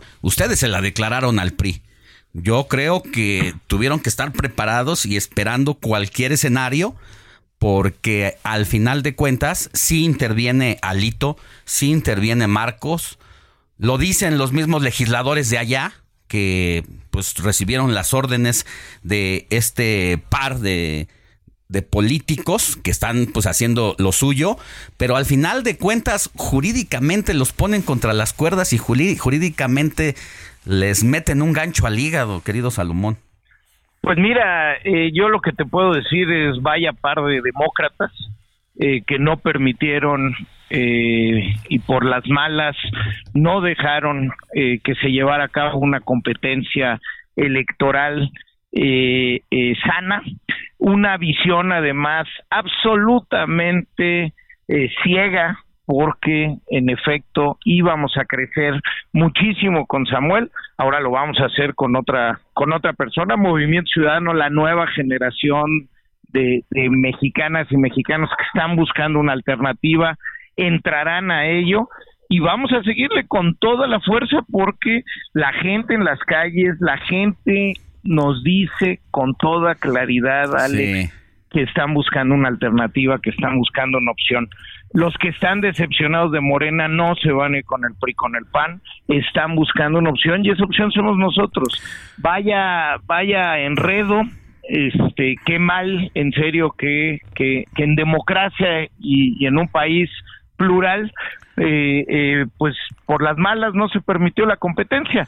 Esto, además, este, encontrado con todo lo que ha pasado en otras elecciones, digo, a Claudia Sheinbaum se le dio su licencia, terminó antes, se dejó un sustituto este de su propio movimiento. Es que este, es Xochitl Galvez este dejó la, alcaldía, Miguel Hidalgo se le dio licencia para participar como candidato en el Senado, dejó un interinato este que ella puso. Es decir, en este país eso es lo que sucede. Pues era como un uso y costumbre, porque tampoco la ley lo especifica. Más bien lo que hay que hacer ahora es regular pero estaban en una guerra política súper intensa. Lo que ha pasado allá eh, con Samuel García, el PRI y el PAN, no es cualquier cosa. Ahora creo que hace falta una legislación para evitar estos vacíos, estas leyes laxas y especificar quién tiene la razón, si el pueblo el pueblo realmente está de con, con el encarga con el gobernador en turno y entonces merece el pueblo tener a un sucesor del mismo partido o el Congreso es la representación del pueblo y son los congresistas los que deciden. Pues ahí hay dos interpretaciones que fueron sentando un precedente. Lo dices bien, lo dices bien. Seguramente el tiempo llegará para poder legislar. Eh, en efecto, en nuestro país en donde no puedes hacer campaña desde tu espacio público, no como sucede en otros países del mundo, pues sí necesitamos este abocarnos a esta discusión, pero creo creo creo Alejandro que lo importante realmente está en lo que viene. En lo que viene. Vamos con todo. Yo voy por la ciudad, la voy a ganar, Alejandro, este contra todo. Faltan seis meses, estamos animados la calle ha sido fantástica, la gente recibe muy bien. Y vamos a ganar, Alex, vamos a ganar, vamos a ganar, de verdad, falta mucho tiempo y el ánimo está ahí para, para dar la vuelta. Te paso aquí a Jorge Hola, Rodríguez. ¿Cómo estás? Hola, Jorge. Eh, para preguntarte, eh, Salomón, también me da gusto saludarte. Eh, ayer salió en distintos espacios informativos esta postura del exdiputado federal de MC, Héctor Hugo Hernández, que anunciaba su respaldo a la candidatura de Santiago Taboada en la Ciudad de México. Eso, esto ¿Crees que haya, vaya a ser mella en tu candidatura o simplemente es una postura más que no, va a pesar? Nada, este, a, ese señor lo sacamos nosotros y aprovechó este momento y la coyuntura para, para buscar un espacio, le dieron una par de plazas en la alcaldía de Tlalpan. Nada, nada, Jorge, vamos con todo. La verdad es que en Movimiento Ciudadano, en la Ciudad de México, hay un grupo de mujeres y hombres fantásticos eh, eh, que han estado recorriendo desde el 20 las calles de esta ciudad, que están motivados, que le dan un rostro diferente a la política, no solo chilanga, sino a la política del país. Eh, vamos a ganar la ciudad, de verdad que el ánimo se empieza a contagiar, vamos a ir con todo, con toda la fuerza. y la verdad es que los contrincantes, pues tienen suficientes broncas y cosas por explicar. Yo nada más voy a proponer, a mostrar lo que esta ciudad sí puede ser y la ciudad mm. que merecemos. Muy bien, Salomón. Pues ya más adelante, cuando sea el momento, hablaremos también de lo que piensas de tus contendientes. Sí, claro. Ryan Reynolds here from Mint Mobile. With the price of just about everything going up during inflation, we thought we'd bring our prices down. So to help us, we brought in a reverse auctioneer, which is apparently a thing. Mint Mobile unlimited premium wireless. Ready to get 30, 30, bit to get 30, bit to get 20, 20, 20, bit to get 20, 20, bit to get 15, 15, 15, 15 just 15 bucks a month. So, Give it a try at mintmobile.com/switch. slash $45 up front for 3 months plus taxes and fees. Promo rate for new customers for limited time. Unlimited more than 40 gigabytes per month slows. Full terms at mintmobile.com. Este, el día que me, que me inviten, se los voy a agradecer, es lo que más necesito, poder platicar con ustedes, con el público, poder hablar de lo que esta ciudad necesita, porque cuando sales a la calle, la verdad les digo, la gente en lo que está es en cómo va a ganarse la vida, en cómo se va a transportar, en si las banquetas funcionan, si están podando los árboles todas las otras cosas están en, pues en otro círculo, ¿no? Vamos, vamos a los temas que le importan a la gente. Salomón, nos quedan 20 segunditos, pero no quiero dejar de preguntarte por último, para el relevo de Samuel García, Jorge Álvarez Maínez o Dante Delgado. este, vamos a esperar lo que el partido este, decida. Yo voy a ganar la ciudad. Pero si es de jóvenes, pues ahí está, la, ahí está el tema, este movimiento. Te mando un abrazo y que tengas buen fin de semana. Estamos al habla. Fuerte abrazo, Alex. Jorge, gracias. Gracias. Pausa y volvemos con más.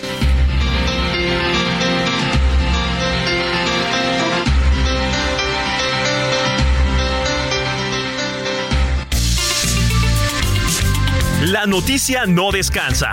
Usted necesita estar bien informado también el fin de semana. Esto es Informativo El Heraldo Fin de Semana.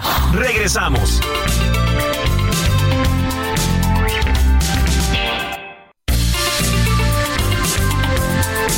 Siga en sintonía con la noticia. Alejandro Sánchez y el informativo Heraldo Fin de Semana. Continuamos.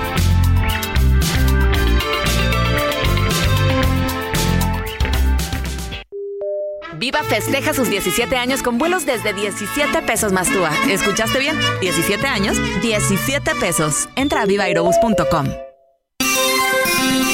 Sintonía con los estados en el informativo fin de semana. Acuérdate de Acapulco, de aquellas noches, María bonita, María del alma. Acuérdate la playa con tus manitas las estrellitas las enjuagabas. Cuerpo del mar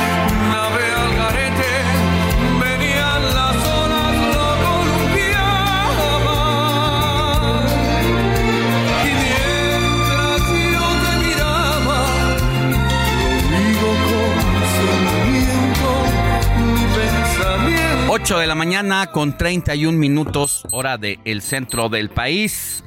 Y seguimos con nuestro recorrido por la República Mexicana en los distintos lugares donde el Heraldo Radio tiene frecuencias radiofónicas y toca turno en Chilpancingo con nuestro compañero Antonio, Antonio Ramírez, conductor del Heraldo Radio Chilpancingo y Acapulco, donde mire, en Chilpancingo estamos 94.7, el Heraldo, el Heraldo Radio Acapulco 88.9, pero estamos en reconstrucción porque pues tras la, el paso del huracán Otis también tuvimos problemas allá en el puerto. Mi querido Antonio Ramírez, muy buenos días, ¿cómo estás? Estimado Alex, qué gusto saludarte desde el puerto de Acapulco. Pues sí, esperemos ya estar pronto al aire aquí en el puerto. Mientras tanto, en la capital del estado seguimos normalmente sin ningún problema escuchando la, los diferentes espacios del Heraldo Radio. Cuéntanos. Y, bueno, pues, cuéntanos, sí, como cómo va la situación. Eh, de repente, pues deja de ser noticia, pero quienes están allá, viven allá y hacen su vida allá, pues piensan lo contrario, ¿no? Sí, lamentablemente hay cosas que ya estamos viendo como normales, ya nos estamos acostumbrando a diferentes situaciones. Afortunadamente dentro del tema de los servicios públicos ya casi estamos a un 80% en el puerto, en toda la parte de la ciudad, en la bahía e incluso ya en las orillas. El problema de electricidad ya está solucionado, no así el de agua potable, en cuestiones de temas de seguridad con elementos de la Guardia Nacional que ya disminuyeron en cantidad, pero pues ya habiendo negocios, habiendo eh, tiendas que ya están aperturando para la venta y compra de alimentos, pues ya está pues, todo, digamos, en orden. Lamentablemente lo que viene a continuación después de un mes y casi una semana de del huracán Otis es la pérdida de trabajos para los acapulqueños, como te hemos estado reportando a lo largo de las últimas semanas. Eh, pues había habido plantones por parte de trabajadores del Hotel Elcano en la costera Miguel Alemán pidiendo que le regresaran su trabajo. El hotel se declaró en quiebra el día de ayer tras una reunión de más de seis horas y un bloqueo de una hora. Y se llegó a un acuerdo con los trabajadores, los cuales ya les fueron otorgados sus finiquitos.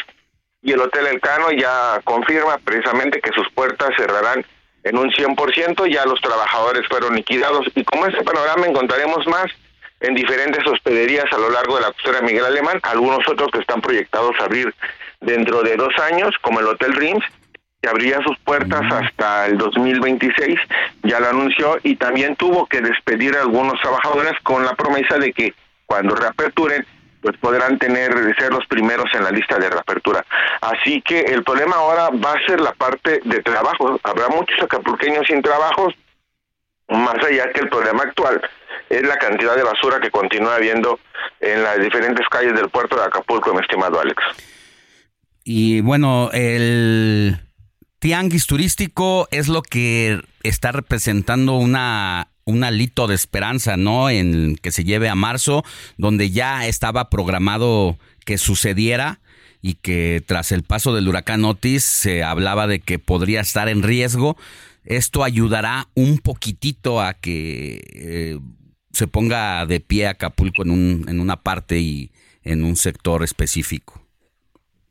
Sí, esto va a ayudar mucho. No solamente es el tianguis turístico por lo que representa los cuatro eventos más importantes, me atrevería a decir, del país, se llevarán a cabo en el puerto de Acapulco, que es el Abierto Mexicano de Tenis en febrero, el tianguis turístico, como bien mencionas, en marzo, la convención minera también que se llevará a cabo en el puerto de Acapulco y eh, uno más que se me está escapando en este momento. ¿Cuándo Pero se sí, lleva a cabo la convención minera? En octubre. En el mes de octubre, digamos que que es es el más precisamente eh, eh, le tocó a la convención minera a una comunidad internacional bastante grande estar el día del huracán precisamente en funciones. Es correcto, les tocó. Ah, y la convención bancaria también se va a llevar a cabo aquí en el puerto de Acapulco. La convención bancaria es ligadito al abierto mexicano. Digamos que los meses más fuertes en cuestión turística será febrero, marzo y un poquito de abril, que fue lo que nos, nos- que nos tocará. Así que, eh, pues la verdad es que el repunte que se tiene para el puerto y la esperanza que se tiene es más que amplia. ¿eh? La verdad es que sí, la expectativa es muy importante, por eso la mayoría de hoteles se empiezan a, aperturar a partir del 15 de diciembre, hoteles de 5 estrellas y gran turismo. El resto, o los que 56 que están abiertos en este momento, pues son de 3 estrellas hacia abajo, lo cual pues también es importante y se agradece tener... Eh, por lo menos donde hospedar a las personas que están laborando, que están llegando a laborar en estos momentos al puerto de Acapulco. No se tiene un reporte aún de ocupación hotelera en este momento, pero sí se puede observar que ya hay turismo, ya hay turismo en las playas, sí se puede observar incluso en la zona diamante, ya llenaron de palmeras, sembraron palmeras todos los camellones y ya pusieron los decir de Navidad, entonces ya eso te da un panorama diferente ver las palmeras alumbradas, ver las palmeras bonitas, sí te da un- una luz de esperanza a lo largo de los de las semanas y de lo que se espera para este año con un repunte del puerto de Acapulco que ya vemos como las cosas como normal, ¿eh? Ya nos acostumbramos a ver las calles llenas de basura, porque no es basura orgánica, sino es lámina, es herrería, ya maneja uno con precaución. Nos ha cambiado un poco la mentalidad del acapulqueño en este sentido, nos estamos acostumbrando a muchas situaciones que no son normales, pero que ya las vemos así, mi estimado Alex. Hola, Toño, te saluda Jorge. Eh, Toño, una pregunta. Nos comentas esto de que la población en Acapulco se está acostumbrando a vivir entre pues estos desechos. Eh, ayer leí información de que más de 300 planteles de tres eh, niveles de educación ya reiniciaron clases. Esto, ¿sabes? ¿Tienes información sobre eso? Y si aún con todo esto que nos comentas, la ya se está retomando la vida regular, digamos. Sí, sí, sí, lo que comentas tienes, eh, es completamente cierto, ya está confirmado por el mismo secretario de Educación. A partir del lunes pasado ya las escuelas empezaron a reaperturar de eh, forma paulatina, de acuerdo a la cantidad de daños que tuvieron. Se enfocó a trabajar directamente en este tema. eh, con el tema de la regulación del agua potable prácticamente ya y el transporte público prácticamente ya la normalidad empieza a volverse a poco. Para este lunes está está eh, programado una conferencia de prensa por parte de la gobernadora y el secretario de Educación del Estado de Guerrero para dar ya el reporte de que arrancarán todas las escuelas en forma a partir de este lunes. A partir de este lunes 3 de diciembre, si no me equivoco. Entonces, ya tendremos el reporte como tal. Sí, ya están reaperturando, aperturaron unas no de forma oficial, sino de acuerdo a sus daños.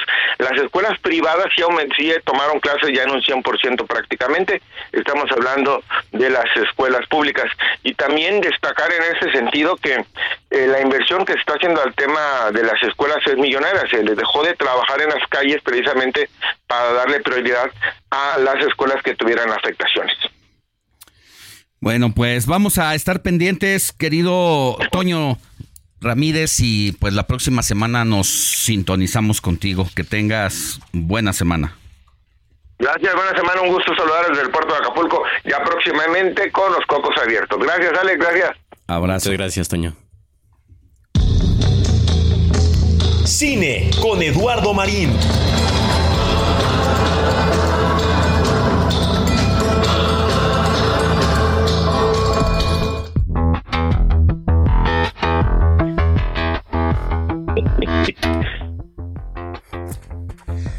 Mi querido Lalo Marín, muy buenos días. ¿Qué nos tienes en las recomendaciones para esta semana? ¿Nos quedamos en casa o vamos al cine? Buenos días, Alex. Saludos a toda la audiencia. Pues mira, les voy a recomendar una miniserie para quedarse en casa este fin de semana. Es, bueno, este domingo ya.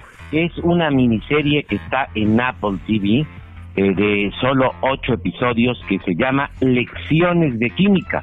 Es una historia ubicada en los años 50 sobre una joven egresada de la carrera de química que es marginada y despreciada por sus colegas en el laboratorio y es siempre un relato muy valioso, relevante, pero siempre envolvente, capta nuestro interés de principio a fin en cada uno de los ocho episodios y bueno, nos ofrece un abanico de aspectos sociales valiosos que dan cuenta de manera puntual, de manera eh, muy certera del machismo, de la discriminación, del papel marginal de la mujer en esos años y que pues eh, vamos, es un testimonio de la lucha que han dado las mujeres por sobreponerse, por buscar la igualdad de sus derechos y esta serie pues lo que nos da es una historia de esa lucha de esas mujeres extraordinarias que afrontaron todos los obstáculos que bueno, esa era la esencia del feminismo ya muchas veces distorsionada, que es la lucha por la equidad verdadera, por el respeto de las mujeres como seres humanos. Y bueno, la serie es eh, interpretada por la brillante actriz Brie Larson, a quien todos conocemos por Capitana Marvel y que por cierto estelariza la última película muy fallida, por cierto, de The Marvel, pero ella sin duda es una actriz de gran talento, es ganadora del Oscar a Mejor Actuación Estilar por La Habitación de hace ocho años y ahora pues confirma su gran capacidad artística en esta muy destacada miniserie que repito es interesante, es atractiva, siempre es muy eficaz de Apple TV, Lecciones de Química. Ese es mi comentario, Alex. Entonces, querido Lalo, yo te mando un abrazo y nos escuchamos la próxima semana. Que tengas buen día. Muchas gracias, feliz domingo, hasta luego.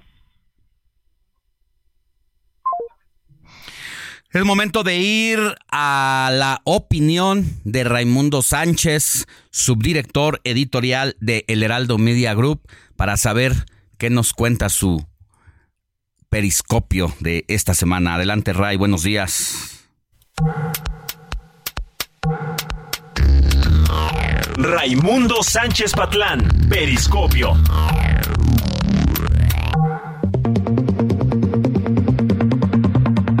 Mi querido Alex, te saludo con mucho gusto a ti y al auditorio de Heraldo Radio, pues para comentarte que se acabaron los abrazos para la delincuencia organizada en México, bueno, al menos en el discurso del gobierno del presidente López Obrador, quien ahora busca reforzar la narrativa y la percepción de que las autoridades federales no tienen pactos con ningún grupo criminal y que se combate a todos por igual.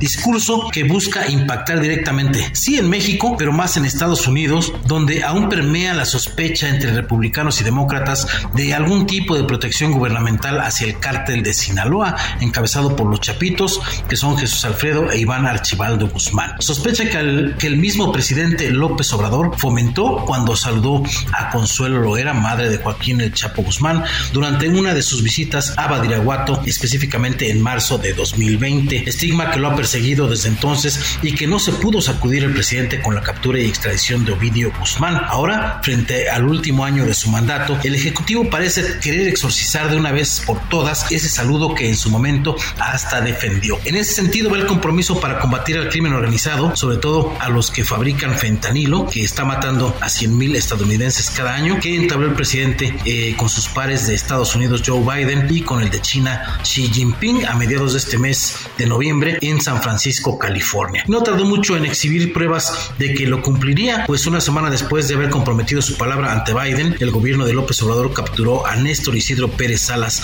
alias El Nini, jefe de seguridad de los hijos de Guzmán y operador en el tráfico de fentanilo. Días después, las fuerzas federales aprendieron a Juan Carlos Pizano Ornelas, alias el CR, jefe de plaza del cártel Jalisco Nueva Generación. Esto fue en el sur de la entidad y el miércoles pasado se dio a conocer la detención de César Alejandro N., apodado El Tartas, presunto jefe de plaza en Laredo del cártel del noroeste. Tres golpes, Alex, a tres grupos delictivos en apenas una semana, lo que evidencia que cuando hay interés y voluntad, el gobierno mexicano sí tiene capacidad para capturar a capos. Y para reforzar esta narrativa de que se combate a los grupos delictivos por igual, el mensaje central que dio la secretaria de Seguridad Rosa Isela Rodríguez a diputados federales esta semana durante su comparecencia eh, en la Cámara de Diputados es que no hay impunidad para ningún grupo.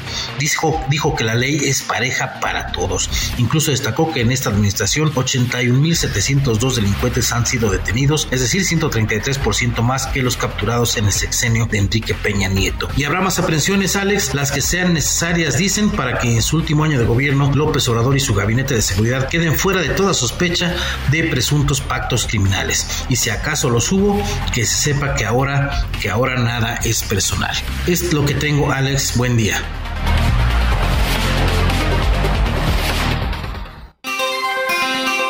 Sintonía con los estados en el informativo fin de semana.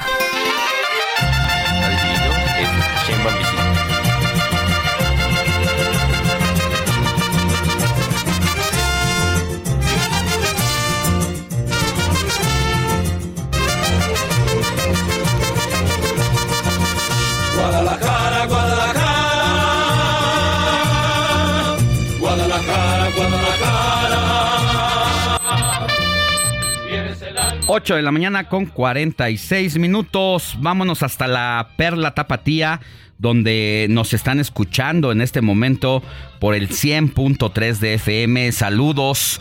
Y toca turno de enlazarnos con Mafalda Warrior, conductora del noticiero, el, el Heraldo Radio Jalisco, a quien usted puede escuchar todos los días de lunes a viernes de 3 a 4 de la tarde y que nos trae los temas de la semana.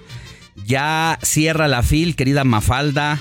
Eh, visitó Claudia Sheinbaum Jalisco, pero no fue a- allá. Seguramente, pues López Obrador le habría dicho ni te pares, porque el día que desiste a presentarse en la fil, el presidente de la República suele atacar desde las mañaneras nuevamente este tipo de actos, de este tipo de eventos como el de la fil de Guadalajara. Buenos días, ¿cómo estás?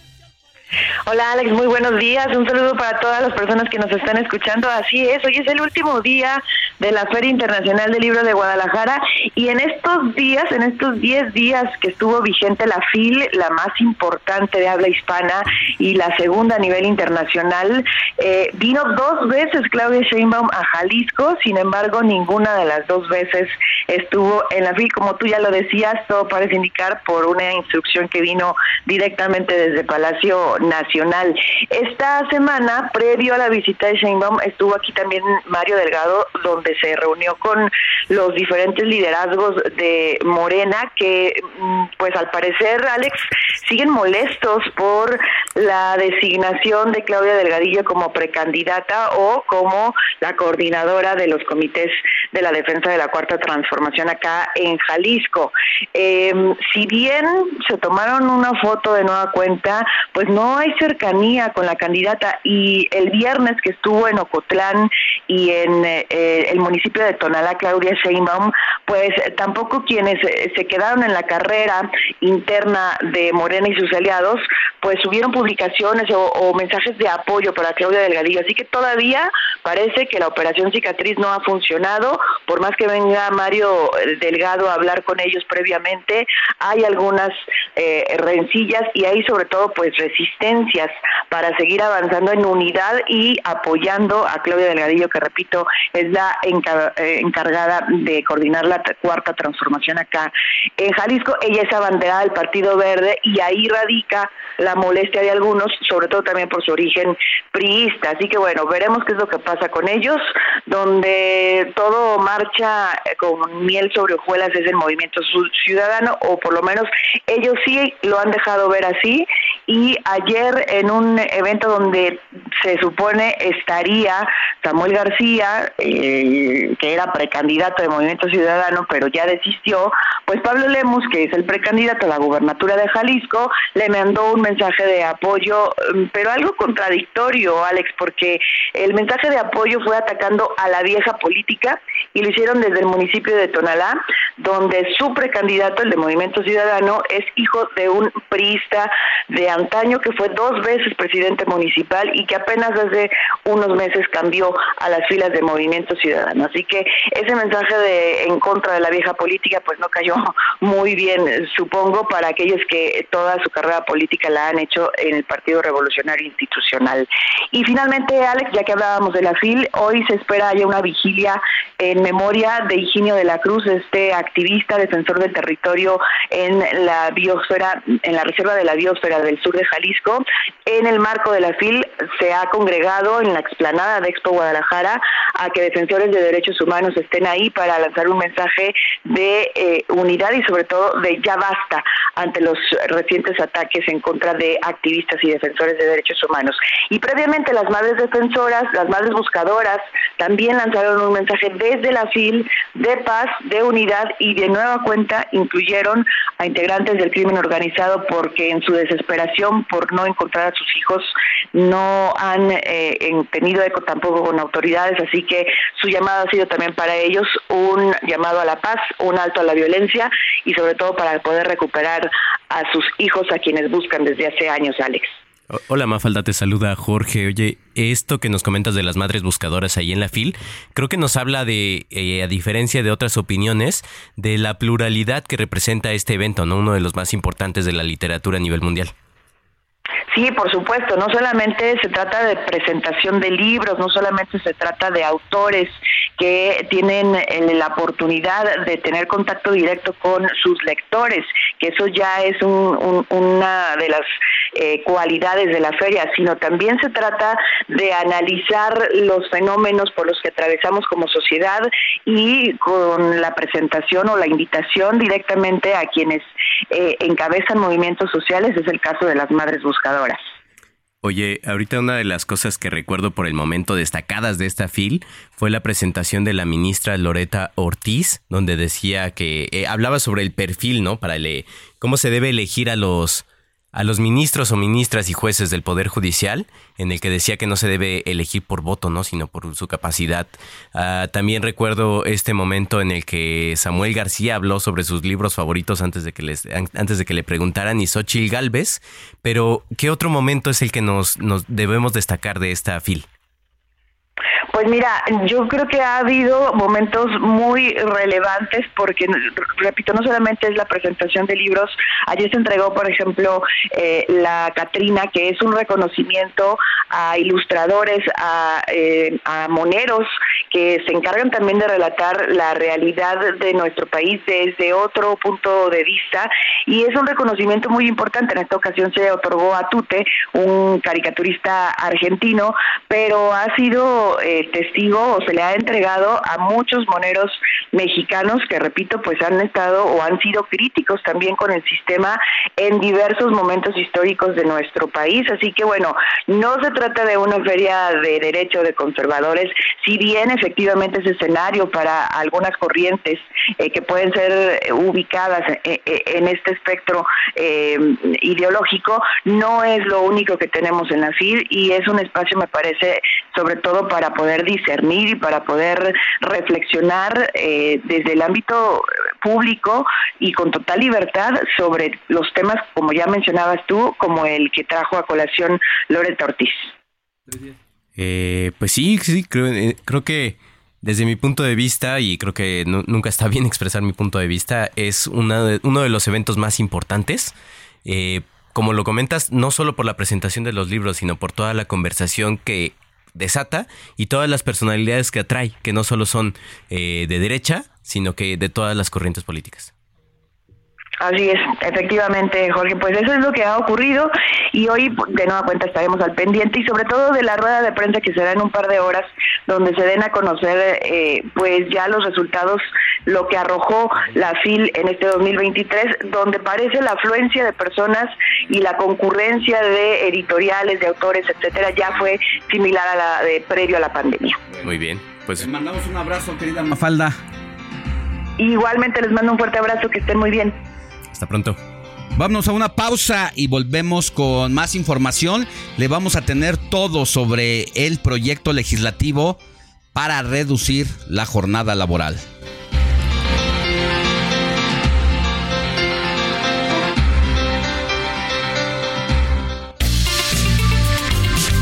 La noticia no descansa.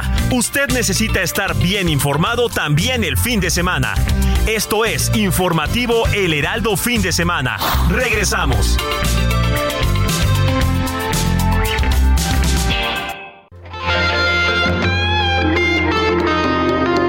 En la sangre traigo cumbia, en las venas la candela.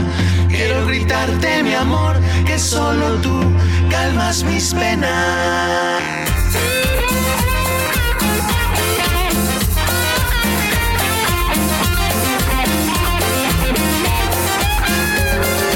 En la sangre traigo cumbia, en las venas la candela. Quiero gritarte mi amor, que solo tú calmas mis penas. Quiero gritarte mi amor, que solo tú calmas mis penas.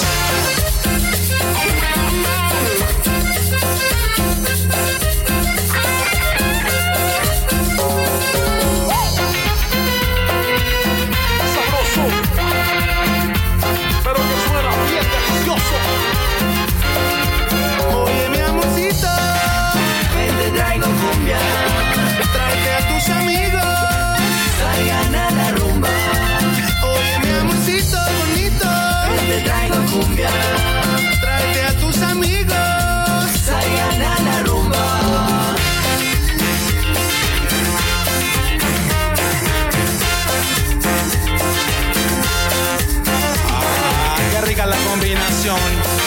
Los Ángeles Azules, sí señor. Carlos Santana, Panteón Rococó. Pero que suena la cumbia, bien sabrosa. 9 de la mañana con 5 minutos hora del centro del país y así a este ritmo, que no- cumbia, ska y un poquito de todo. De rococo. Héctor Alejandro Vieira Me dio, entra a las me, efemérides. me dio tantas vueltas que hasta me mareé. Ya te mareaste. Ya, me diste muchas vueltas. ¿Qué tal, eh? Se me quedó. Como trompo. Así como trompo de tienda. Como Acá, diciendo- ¿Te acuerdas cuando hacían los concursos Los seguramente? Du. Exactamente, y los de la refresquera. Duncan, los de Ajá. aquella de la, de la negra. Ajá, la de la chispa de la vida. Eso. Ah, órale. Que hacían los torneos de trompo y Entre de trompo y yoyo. yoyo. Ahí en las tienditas de la, La esquina. mariposa, el perrito, todas las. Claro, el, el columpio. Columpio, justamente. Así nos traíamos a Moni ahorita. Oye, a petición del señor Víctor Almaguer, aquí tenemos. Ahí está la complacencia, como debe de ser aquí. Aquí los escuchamos y aquí los complacemos. Este tema que se lanzó el pasado jueves de Los Ángeles Azules, mi Ale, Moni, George, Andrés, amigos del auditorio, esto que se llama A todos los rumberos, que cuenta, como ya habíamos comentado, con la colaboración de Panteón Rococó, eh, con la colaboración de Carlos Santana, el maestro de, de allá de Autlán, Jalisco, de Autlán, Jalisco para el mundo. Y bueno, pues vamos a empezar de, a seguir bailando este dominguito. Eh, cuestión de gustos, está movidita. A lo mejor no es lo que estamos acostumbrados con Los Ángeles Azules, pero bueno, esta Pero sí la innovación bailo, ¿eh? Sí se escucha bastante bien. Sí la bailamos, ¿no? Se escucha bastante bien y bueno, un abrazo y pues ahí está la complacencia para nuestro amigo el señor Víctor Almaguer. ¿Y ¿De cuán- qué alcaldía? Ah, no. Ah, la alcaldía Benito Juárez. Ah, pues vecino, Víctor prácticamente de aquí de Almaguer, nosotros, vecino, sí. Ay, sí, hay que ver de qué colonia, pero pues por lo pronto es la alcaldía Benito Juárez. Me parece perfecto, pues. Muy Vamos a bien. dejarle un poquito. Súbele, manito.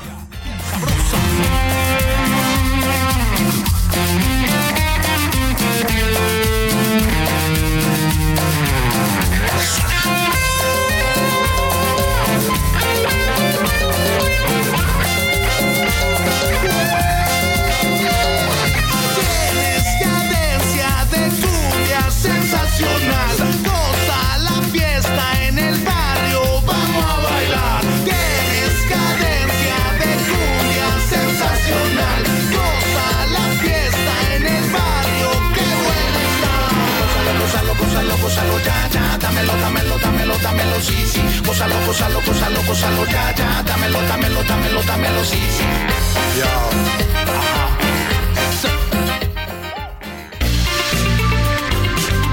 El informativo fin de semana también está en Twitter. Síguenos en arroba fin de semana HMX.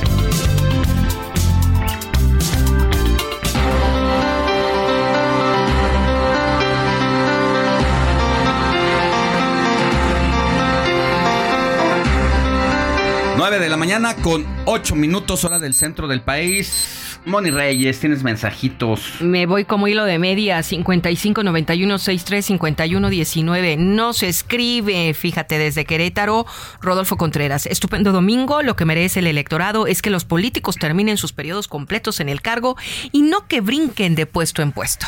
Eso es parte de lo que escribo hoy en mi columna contra las cuerdas. Urge que se legisle al respecto para que no haya este vacío o esta interpretación desde diferentes miradas sobre los relevos, aunque yo digo que no debería de existir el abandono de los cargos hasta que se cumpla para luego irse como chapulines a otro a otro lugar. Léame en Alejandro Sánchez MX también puede ver la columna. Ay, saludos hasta mi bello Querétaro. Muchas gracias. Los escucho desde Canadá, de la ciudad de Quebec, para practicar mi español. Porque obviamente habla francés. Francés. Y la semana escucha a Sergio y a Lupita. Ay, muchas gracias. Pues que estés conecta- conectado aquí en, en la cadena del Heraldo Radio. No nos pones tu nombre, pero aquí puedes aprender muy bien español, te lo aseguro. que tengan un buen día Mm, saludos hasta sobre Quebec. todo el esfuerzo, ¿no? Y saludos hasta Canadá. Bueno, también nos están escribiendo, mi querido Alex. Dicen, buenos días, Alex. La mejor solución es que todos aquellos que están en una encomienda municipal, estatal o federal concreten su periodo al que se comprometieron y salirse a medio caminar y, y dejar su responsabilidad. Si su legado es positivo, seguramente la ciudadanía lo tomará en cuenta para postularse a una nueva responsabilidad. Este es el comentario que nos escriben desde Chiapas. ¿Ves? Te digo, la Te gente digo. en- no le importan los proyectos personales de los suspirantes. Lo que quiere es que sus autoridades por las que votó y eligió le cumplan hasta el final. Perfecto. Soy Héctor Torres del Estado de México. Saludos a Alex Mon y todo el gran equipo. Dice Salomón Chertorbisky que la guerra fue del PRI y el PAN contra Samuel García.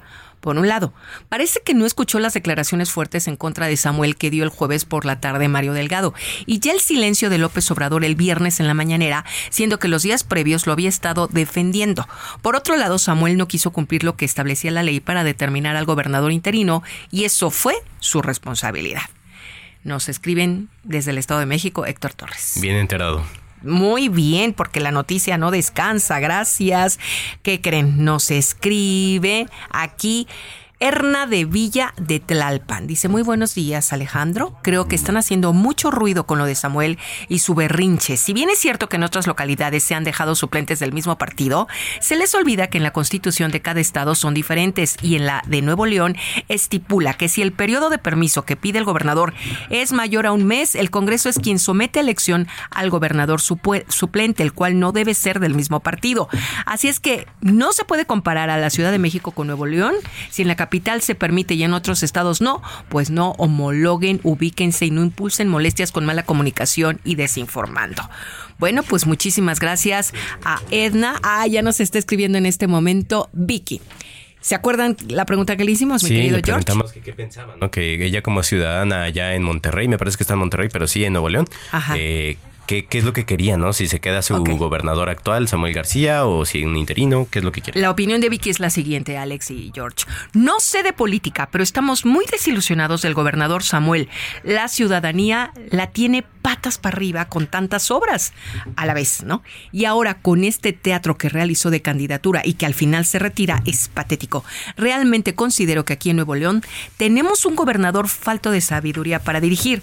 En un inicio de su gobierno creí en él. Realmente estamos muy desilusionados. Ojalá y pronto se resuelva este conflicto público, perdón, conflicto político que se ha creado en nuestro estado. Esta es la opinión de nuestra amiga Vicky, Vicky desde Monterrey, Nuevo León. Eh, fíjate, mi George. Gracias, Vicky. Ya escuché a Moni. Es que nos estaba preguntando aquí. Buenos días, saludos a todo el equipo de Alex. Muy buen noticiero. Y la bella Moni, ¿dónde está? Aquí ando. Y saludos a Jorge. Qué bonita voz tiene. Mm, Muchas gracias. Irma. Gracias, Irma. Ay, pues dice, ya escuché a Moni, saludos, buen día, y es la que agrega esa alegría y un toque picaresco al programa. Sin duda, nos O sea, ayudan muchísimo cómica, porque ¿verdad? nosotros somos súper pesados. Pues, ¿qué te digo, Irma? Pues aquí yo le pongo el holgorio para estar bailando con todos. Y Antonio de Harvard nos manda un video de la mali- maldita vecindad que dará concierto gratis en la Ciudad de México. Bueno, pues lo vamos a, a checar, mi querido Antonio, y gracias. Muchas gracias, Moni. Y gracias a todos los que nos escriben. Gracias, gracias, gracias.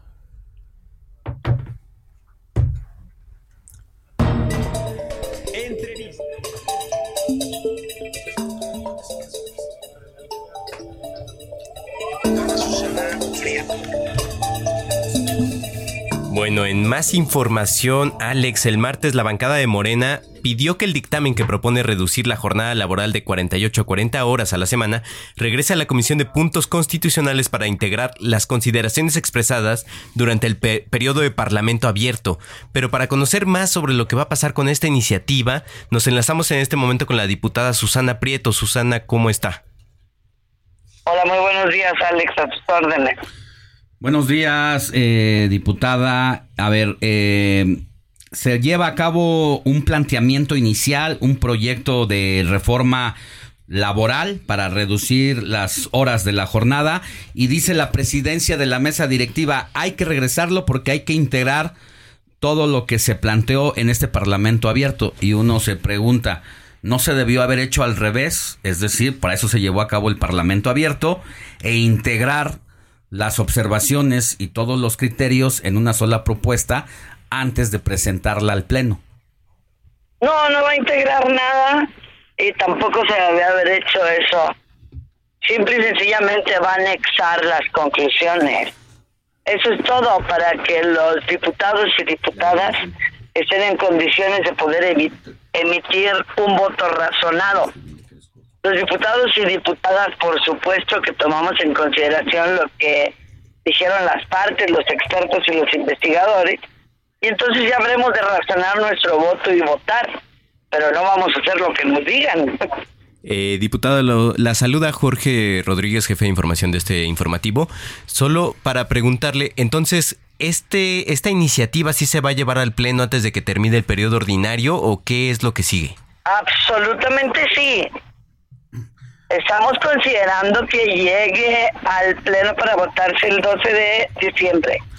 Las presiones de los empresarios y los organismos patronales, ¿cuánto pesan a los legisladores, sobre todo después de escuchar las palabras que dice Slim? Esto no mata la reforma y si nos permite, le vamos a poner el audio del empresario Carlos Slim. No, yo creo que es mejor que trabajen 48 y ganen más a que trabajen 40 y ganen menos. Eh, eso es muy importante para la población, tener mejor ingreso, mayor poder adquisitivo y lo que se ha logrado, eh, daban las cifras del presidente. ¿Qué es mejor, ganar mucho más y vivir mejor o trabajar menos y ganar menos? Eso es lo que dice el empresario Carlos Slim, diputada. ¿Qué es mejor? ¿Trabajar más ¡Qué y ganar más? vergüenza! ¡Qué vergüenza que de veras lo pongan como referencia! Porque el pobre Carlos Slim ni sabe de qué se trata la reforma y su declaración lo consolida porque los trabajadores van a laborar menos por el mismo salario. Eso es lo que le iba a ¿Cómo se les va preguntar, rebajar diputada. un solo centavo. Lo que propone la iniciativa es reducir la jornada laboral que ahora es de 48 horas a la semana a 40 y agregar que sean dos días de trabajo por cada cinco, dos días de descanso por cada cinco de trabajo, ¿es correcto? ¿O qué más, qué más propone la Así es, iniciativa? señora. Lo único que propone la iniciativa es que la fracción cuarta dice actualmente que son seis días de trabajo por uno de descanso a la semana con pago de salario, salario íntegro. Lo que va a decir es que habrá cinco días de trabajo por dos días de descanso con salario íntegro. En eso estriba la reforma y es una verdadera vergüenza que la verdad no solamente Carlos Slim, sino que muchos empresarios y representantes de empresarios están por ahí sumidos en una cosa de que gradualidad y que eh, primero 47 y luego 46 y luego no sé, pero han hablado de todo menos de la reforma o de la iniciativa en los términos en que yo la planteé y que ahora es un dictamen. Diputada, finalmente, eh, el grupo parlamentario del PAN ha dicho que no está totalmente a favor de que se vaya a aprobar esta iniciativa. Al ser una eh, eh, propuesta de reforma constitucional, ¿se ne- ¿tienen la mayoría de los votos para hacerlo? Claro, las dos terceras partes súper garantizadas. Es la primera vez que estamos súper cerca de llegar porque no necesitamos al Partido Acción Nacional y efectivamente el Partido Acción Nacional es el único que está en contra en esta ocasión. Movimiento Ciudadano, PRI, PRD, PT, Partido Verde y Morena votamos a favor en comisión y yo espero por lo menos hasta el día de viernes que estuve platicando con los diversos compañeros, todo mundo sigue sosteniéndose en un voto positivo. Muy bien, pues vamos a estar pendientes, eh, diputada. Le mando un abrazo y bueno, usted le da buenas noticias a los trabajadores de este país. Para que... Eh, Una cosa más, diputada. Este proyecto solo va a incluir a los, a los trabajadores incluidos en el Seguro Social, ¿cierto? Los trabajadores del sector formal. No, señor, va a incluir a 57 millones de trabajadores en el sector formal e informal. Las leyes que hacemos los diputados son generales para todos. Eso sí, va a incluir solo el apartado A. A lo mejor por eso puede ser su confusión, Sí. porque no incluye a los burócratas del apartado B. Esos en su gran mayoría ya laboran hasta 30 y 36 horas solamente por semana desde hace mucho tiempo. Muy bien, diputada. Pues vamos a estar pendientes del proceso que nos dice probablemente se lleve al pleno el 12 de diciembre. Así es, muchísimas gracias Jorge y Alex y a toda su audiencia del Heraldo. Estoy a sus órdenes cuando ustedes así lo dispongan. Muy bien, diputada Gracias. Susana Prieto, estamos en comunicación. Cuídese. Hasta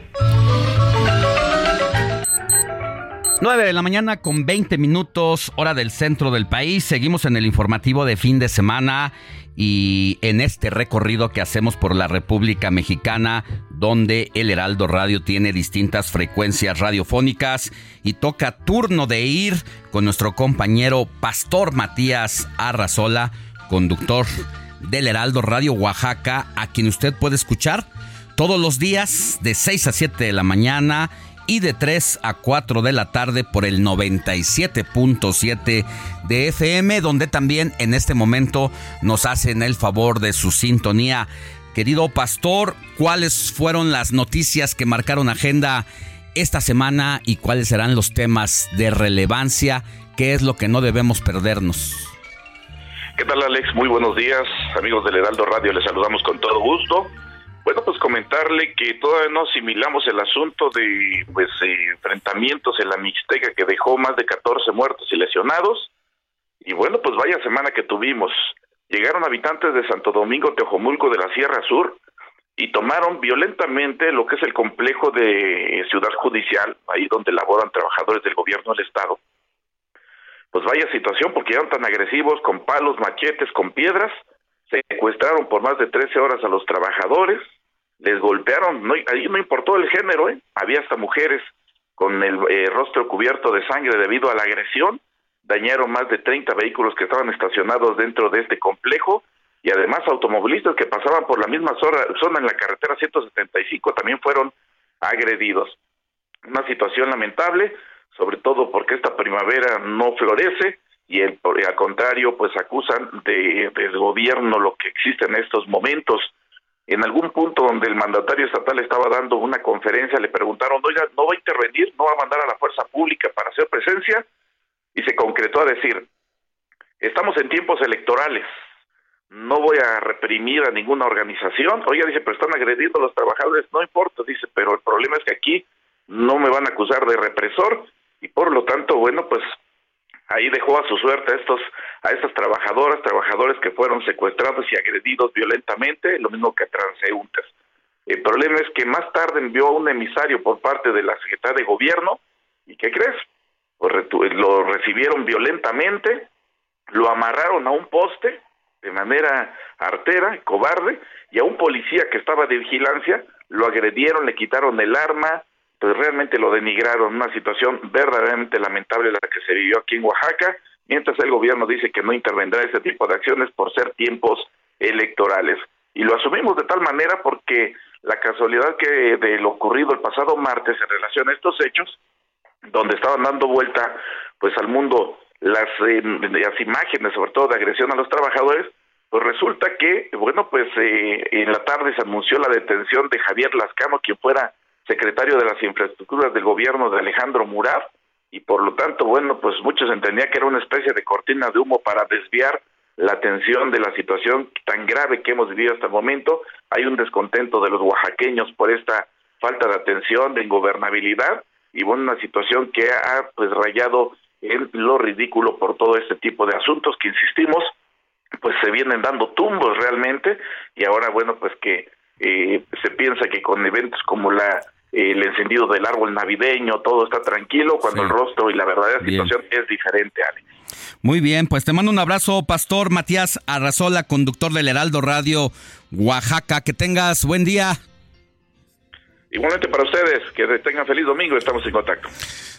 Vámonos a una pausa y al regresar hacemos contacto con Viviana Sánchez, nuestra colaboradora allá en Monterrey, para que nos diga qué está pasando con esto. E independientemente de que se ha reincorporado Samuel, pues el Congreso dice, el, el gobernador interino es Orozco.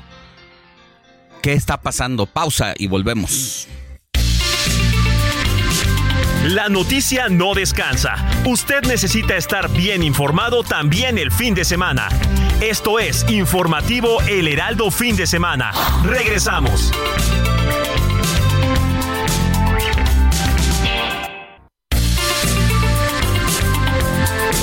Siga en sintonía con la noticia.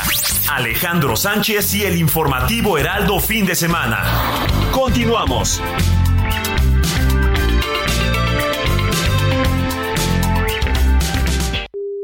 Viva festeja sus 17 años con vuelos desde 17 pesos más TUA. ¿Escuchaste bien? 17 años, 17 pesos. Entra a vivairobus.com. Entrevista. Informativo fin de semana.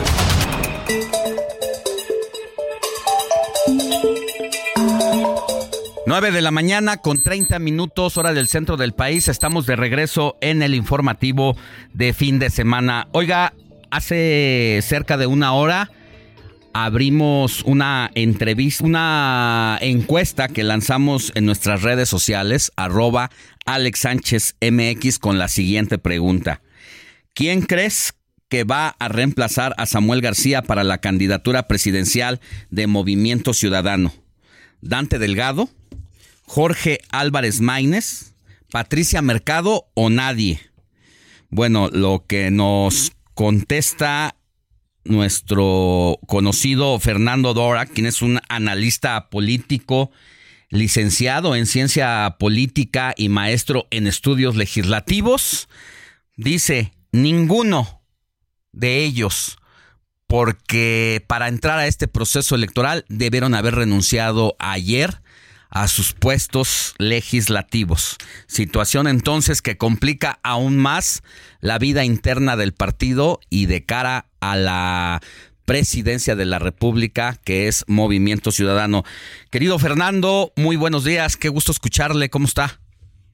¿Qué tal Alejandro? Con mucho gusto de, estar aquí con, con usted y un saludo a su auditorio. Qué bueno tener a los especialistas. Ayer le echaba una revisada a la constitución política sobre el tema de los requisitos para ser presidente de la República.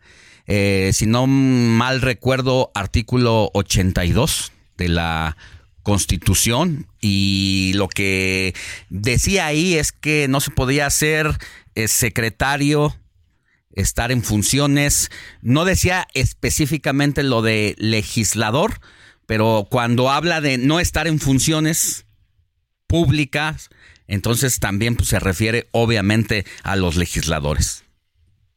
Claro que sí, en efecto. De hecho, lo, el criterio que se ha establecido siempre y la razón por la que Social solicitó licencia a mediados de noviembre fue porque el, el, la- el impedimento para ejercer un cargo aplica seis meses para la presidencia de la República y tres meses para competir para cualquier otro cargo.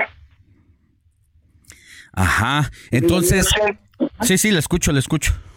Y en ese entorno, obviamente, nadie puede ya competir, eh, de- ninguna figura pública de MC puede estar en condiciones de competir para la presidencia. Entonces, es lo mismo, el mismo caso que le pasaba a Samuel, es exactamente lo mismo. Por lo que entonces ahora Movimiento Ciudadano tendrá que echar mirada de otros funcionarios, perdón, de otros aspirantes, exfuncionarios, e incluso, pues, no sé, subir a Salomón Chertorivsky en una de esas. O buscar algún externo. Es decir, no estamos. eh, eh, ahorita el MC creo que está jugando. Está jugando por un voto que no. que, que puede estar encantado Morena, pero que tampoco va a volver a votar por PAN, PRI o PRD. Y ese sigue siendo un segmento del electorado muy importante. Eh, y en ese sentido también quitar de encima a Samuel no iba necesariamente a beneficiar a Xochitl. Y, en ese, se- y bajo estas premisas, la búsqueda va a ser por un candidato que sea medianamente disruptivo, que atraiga ese voto, y ese segmento lo estaba llenando, nos guste o no, porque no me gustan sus estrategias, Samuel García. Y yo creo que en este, bajo esta premisa, eh, van a tener que echar mano de algún personaje externo. Y ahora la pregunta va a ser de dónde va a salir ese externo. Sí, sí, sí, sobre todo porque, a ver, no nos hagamos. Dante Delgado es el mandamás de Movimiento Ciudadano y él es el que ha decidido quién esté donde deba estar. Samuel García compitió porque también así lo quiso Dante Delgado. Se le sale un poco el proceso de su círculo interno porque uno de sus eh, personas más en las que más confía, en las que más cercanas está de él, pues es precisamente Jorge Álvarez Maínez, quien no se ha separado de sus funciones le- legislativas, además de ser el coordinador del partido en la Cámara de Diputados. Las, las separaciones de cargo van a, este, en el Congreso, o al menos las, las, las que no sean de presidencia y, se- y gubernaturas, que se, ya, se, ya tuvieron lugar, van a tener lugar a partir de marzo. Y en el caso de personas legisladoras que aspiren a la reelección, no hay una necesidad de separación bajo los de esos criterios. Entonces, sí, Álvarez Maínez puede ser una, una persona también muy, un perfil muy interesante, pero tampoco, también ya está impedido por la ley para que pueda solicitar licencia en ese, momento, en ese entorno. Bueno, pues interesante lo que nos dice porque cambia el escenario que se tiene así a bote pronto y en esta reunión que tenga el día de mañana Movimiento Ciudadano, que es parte de su Consejo Político Nacional ya programado, pues sin duda van a tener que tocar esta crisis de Samuel García, quien al bajarse ya de la candidatura o de sus aspiraciones presidenciales, pues deja eh, vacía la precandidatura y de inmediato tendrá que echar mano Movimiento Ciudadano. Habrá que ver qué otros cuadros. Y dentro de los participantes ahí que se anotaron para la precandidatura, además de Samuel García, había otros cuatro contendientes, pero hasta donde me tocó reportearlo ese día de la inscripción, ninguna de las personas que se inscribió es cercana a Dante y Dante no confiaría en ellos o ellas para lanzarlos a la precandidatura? Yo creo que la, una precandidatura, yo creo que va a que, echar, esto ya es un diagnóstico, un pronóstico, va a tener que echar mano de alguna persona externa. Sí. Sí, y esa persona externa no va a ser Marcelo Ebrard, porque simple y llanamente le es mucho más barato Marcelo Ebrard permanecer en Morena que salirse. Sí. Y en ese, en ese sentido también puede ser una persona de, del Frente Amplio, por una razón. Si no hay una garantía de victoria, si no hay una cohesión en ese grupo, eh, cualquier descontento le puede resultar mucho más barato salirse del frente que aguantar lo que sea, cosa que no sucede en Morena. Entonces, mmm, podemos tener varias sorpresas cuando asignan a la candidatura sustituta, incluso alguien, alguien, alguien de, alguien de propio frente, pero creo que es lo más divertido, lo vamos a poder ir viendo a partir de mañana. Sí, se va a poner bueno. Y si uno caminara a estas horas ya de la mañana por la colonia Nápoles de la Ciudad de México, donde están las instalaciones de Movimiento Ciudadano, en eso vemos un letrero que diga se busca candidato presidencial. Sí, es muy probable. Ahora, el tema es, por más que no tengan candidato, Samuel y Mariana van a seguir siendo actores muy importantes en la campaña. Sí, sí. Eh, por más que se haya bajado Samuel de esta contienda, no es una derrota, es un contratiempo. Sí. Es una persona todavía muy joven para seguir insistiendo y obviamente, y, y obviamente no va a cometer este, este conjunto de errores para 2030. Entonces, vamos a ver, este, esto no está muerto y realmente yo creo que la decisión de Samuel de bajarse, sea por motu propio o por presión, va a generar muchos más problemas de los que se pensaba que iba a solucionar. Mire, pues interesante el escenario, vienen cosas buenas para quienes estamos en la observancia de los procesos electorales y del sistema político. Le agradezco mucho, Fernando Dorak, por habernos recibido esta llamada en domingo. Que tenga buen inicio de semana. Igualmente, un gran saludo. Vámonos ahora con las recomendaciones literarias con nuestro escritor, nuestro poeta, José Luis Enciso. Lecturas con José Luis Enciso.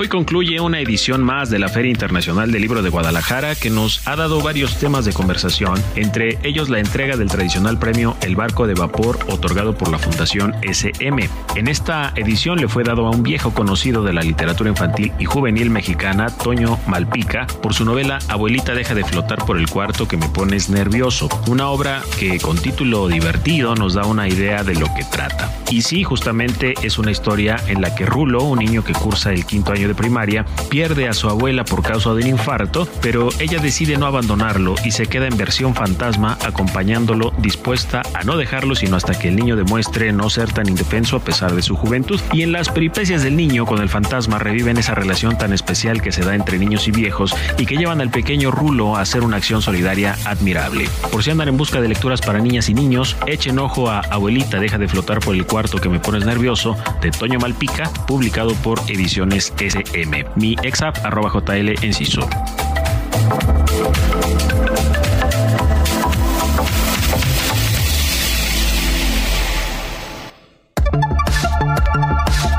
Zona Random con Diego Iván González.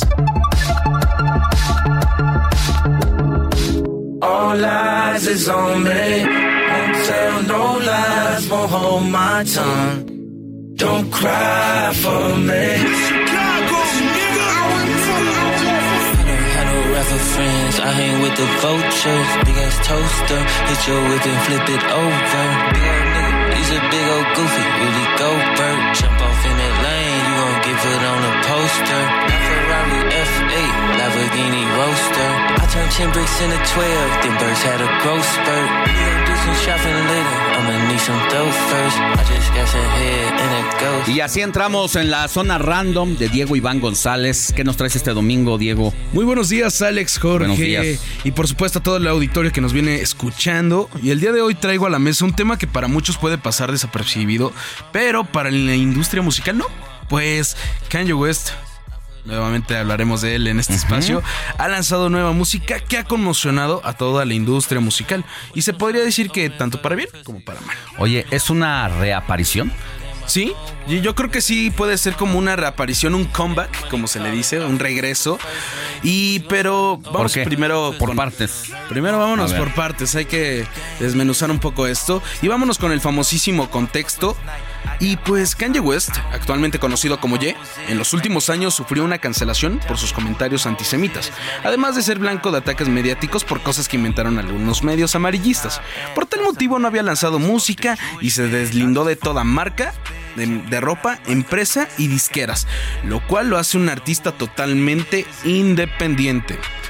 Y esto para algunos es un riesgo porque pues puede decir lo que quiera a la hora que él quiera sin pedirle ni rendirle cuentas a alguien, ¿no? Lo cual lo vuelve un riesgo para algunas personas que pues ya ahí tienen sus, sus secretos, ¿no?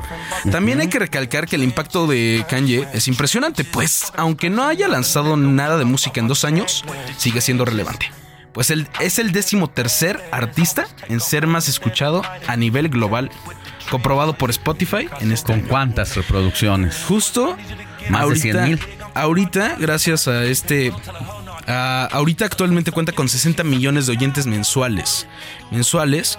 Y vamos a. Pero para retomar el tema, al ser un artista independiente, esto le da un poder de opinar, decir lo que quiera. Y para esto, su proceso de crear una nueva canción es súper interesante. Porque este cuate se mueve a diferentes países como Japón, Italia y actualmente se encuentra en Arabia Saudita para crear toda una canción. Imagínate qué tan diferente es este artista que para solo el proceso de una canción se mueve a tres diferentes países, ¿no? Eso está, eso está muy interesante. Y pues esto con el fin de inspirarse y finalizar con otros proyectos que tienen puerta, ¿no? Como el álbum colaborativo con Ty Dolla Sign y su álbum en solitario. Aquí lo impactante, al no tener disquera ni distribuidores oficiales ni patrocinadores, Ye lanzaría este single que estamos escuchando que se llama Vultures o Buitres en, en español, que en plataformas digitales y sin previo aviso lo lanzó, pero muchos expertos aseguraban que después de sus cancelaciones, Ye no tendría el mismo impacto que tuvo en años posteriores y que no tendría el mismo éxito.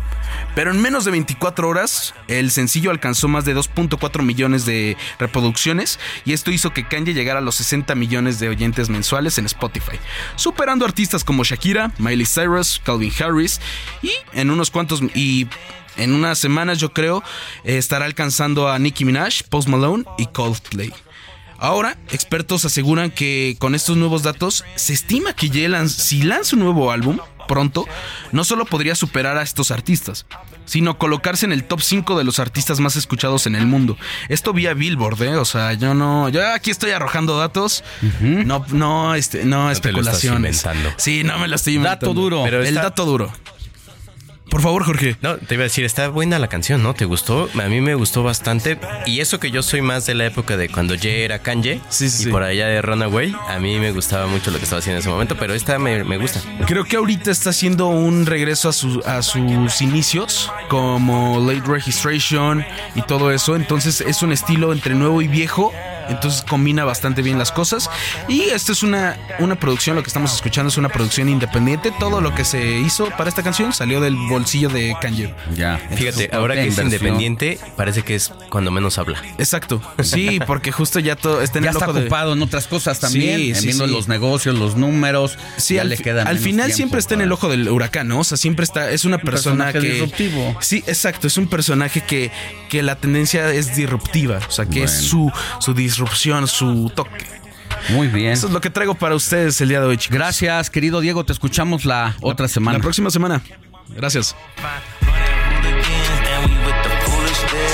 Anti-Semitic, I just fucked a Jewish bitch. Alejandro Sánchez y el informativo Heraldo fin de semana.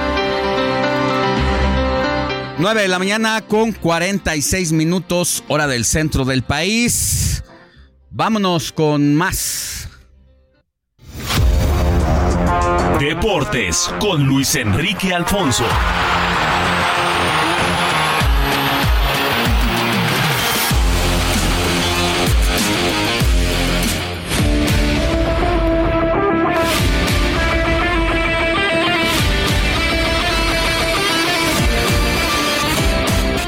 Querido Luis Enrique Alfonso, muy buenos días, ¿cómo estás?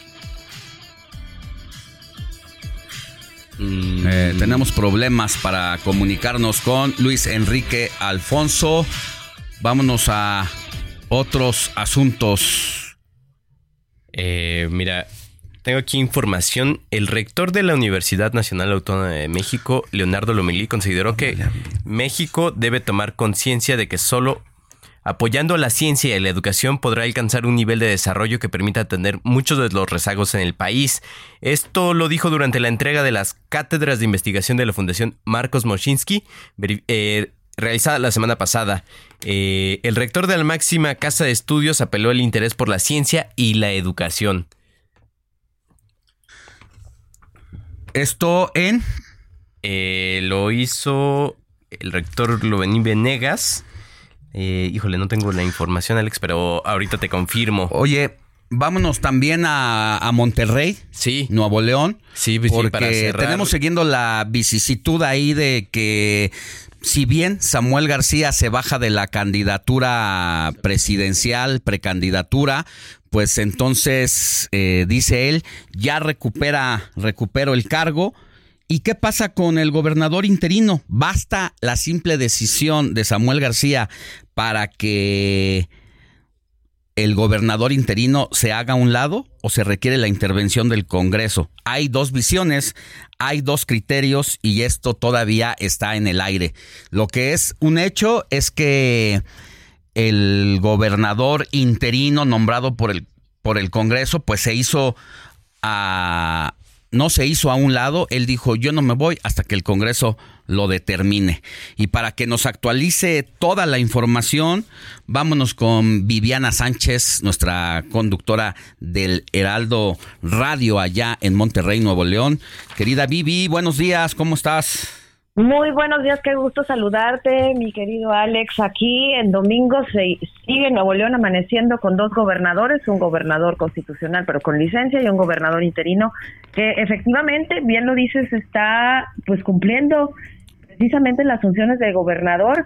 El día de ayer tuvo una agenda pequeña, pero sí estuvo visitando los municipios de Parás, Nuevo León, de Agualeguas y de General Treviño, municipios cuyo alcalde eh, estuvieron presentes con él, son municipios gobernados por el PAN y efectivamente tuvo una reunión con ellos para conocer las problemáticas y encontrar soluciones rápidas y eficientes porque así se lo reclamaban estos municipios, Alejandro. Sin embargo, pues seguimos en vilo y en suspenso precisamente por el tema de la licencia que ya no quiso el gobernador Samuel García y que ahora es episodio de disputa sí es el Congreso local quien debe avalar que regrese, porque hay muchos analistas que están diciendo que con el simple hecho de eh, expresarlo a través del, del periódico oficial de Nuevo León, pues eh, tiene efectos. Entonces es otra polémica que efectivamente también eh, continuaremos viviendo en las siguientes horas. Por eso entonces ya... Eh, Vivi, ahí te escuchamos, ¿sí? Ahí, ahí me escuchan. y luego te cuento otro tema que eh, nos llamó mucho la atención porque la Canaco, la Cámara Nacional de Comercio en, Nuevo León, con su delegado, Fernando Canales Stelzer, comenta que ahora le piden a Samuel que sí cumpla y que continúe con su mandato, pero después de co- reincorporarse como lo marca la ley, pero sí le piden que si regresa, que cumpla ahora sí sus promesas, que se ponga a trabajar, ven con buenos ojos que haya rectificado y están para apoyarlo en los trabajos que vienen durante los próximos cuatro años, retos como la movilidad, el medio ambiente, la seguridad, el abasto de agua, todos los compromisos que, que tanto ha, ha presumido Samuel García de tema económico, de inversiones en Nuevo León, pues que ahora sí se aterrice, ¿no? Porque a lo mejor están solamente en, esas visitas, en esos viajes y en papel, pero pues hay muchas cosas de esas inversiones que tanto ha anunciado que no se ven en la realidad en nuestro estado. Hay otro colectivo también referente a- al comercio que efectivamente que no quieren caer en una crisis de gobernabilidad, que si regresa, regrese con todo. Entonces, le digo, van a ser horas todavía muy polémicas el día de mañana, eh, sobre todo por esto que te digo que ahora es eh, la situación de analizar si es el Congreso que tiene que avalar el regreso del gobernador interino, del gobernador, perdón, constitucional. Sí, porque en este momento pues todavía seguimos en vacío. Bien a bien, los ciudadanos no saben realmente, eh, de acuerdo a esta manera en que se ha abordado el asunto, quién es en este momento el verdadero gobernador. Así es, insisto yo, había desde ayer una buena parte de especialistas y de juristas que al no existir un trámite regulado, eh, efectivamente los las facultades de los diputados no pueden negarle eh, el que regrese, pues por supuesto es un derecho constitucional, ¿verdad? Decir cuando te vas y pues ahora que quieres regresar, pero pues hay recovecos en las leyes, las leyes están hechas para interpretaciones, eso es otro episodio más en la disputa y en la pugna entre los actores del Congreso local con el poder de- ejecutivo, es decir, con Samuel García. Y, y también está a la, a la misma situación del análisis este, está el que si Luis Orozco estaba usurpando funciones. Pues no, no, no es así. Finalmente él está acatando eh, una Pues sí. sentencia, ¿no? De cumplir pues el, el interinato. Ok, y mira, eh, respecto a estas declaraciones que hace Samuel García, hay un punto de vista. Aguántanos tantito. Pude haber nombrado a Javier Namarro gobernador interino del estado, pero eso implicaba ceder mis principios, porque el PRIAN reiteradamente me pedía la fiscalía, la Auditoría Superior del Estado, mucho dinero en el siguiente presupuesto y sobre Bueno, y luego dice, vamos con todo contra el PRIAN. No van a ganar un solo espacio en el poder legislativo. Y Luis Carlos Ugaldes dice, agua, Luis Carlos Ugalde dice, aguas nuevamente con Samuel, porque se supone que ya regresó según él como servidor público y está obligado a respetar la imparcialidad del artículo 134, pero ayer amenazó al PRIAN con borrarlos del mapa. Así las cosas, mi querida Vivi, así que se va a poner bueno y vamos a estar pendientes de cómo se va a resolver esta crisis. Te mandamos un abrazo. Un saludo y efectivamente mañana será otro día importante para Nuevo León. Un abrazo a todos, gusto Bueno. saludarte y buen domingo, Alex. Buen domingo. Gracias, Moni Reyes. Nos vemos, gracias. Gracias, Jorge Rodríguez. Gracias a todos. Yo soy Alejandro Sánchez, gracias a la producción encabezada por Héctor Alejandro Vieira. Nosotros nos escuchamos la otra semana. Éxito.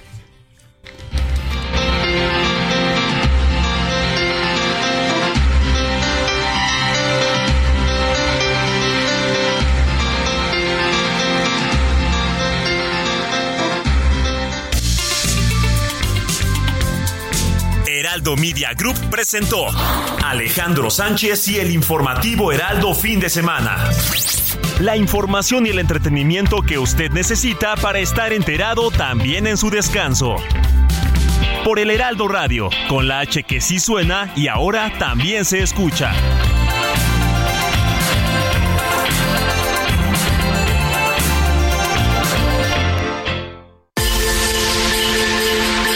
Escucha la H, Heraldo Radio. ¿Se aplastó tu pan de caja?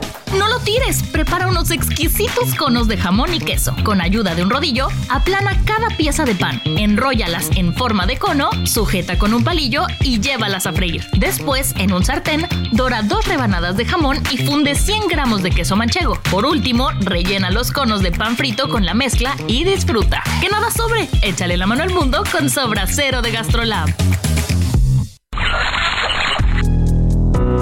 Salud, familia, gastronomía, sexualidad, educación, tecnología, parejas, redes, turismo y lo que es tendencia. Yo soy Blanca Becerril y te espero en Ponte al Día de lunes a viernes de 10 a 11 de la mañana por El Heraldo Radio.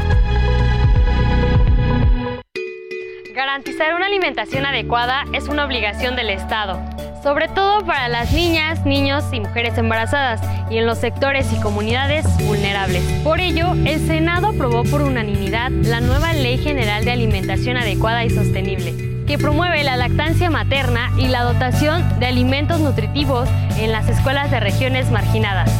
No más comida chatarra. Senado de la República, 65 legislatura. Guadalajara International Book Fair. Foire internationale du livre de Guadalajara. Fiera internazionale del libro di Guadalajara. Feira internacional do livro de Guadalajara. Internationale boekenbeurs van Guadalajara. El Heraldo Radio, presente en la Feria Internacional del Libro de Guadalajara. Fue en 1951 cuando Alemania, Bélgica, Francia, Italia, Luxemburgo y Países Bajos fundaron la Comunidad Europea del Carbón y del Acero, los orígenes de la actual Unión Europea.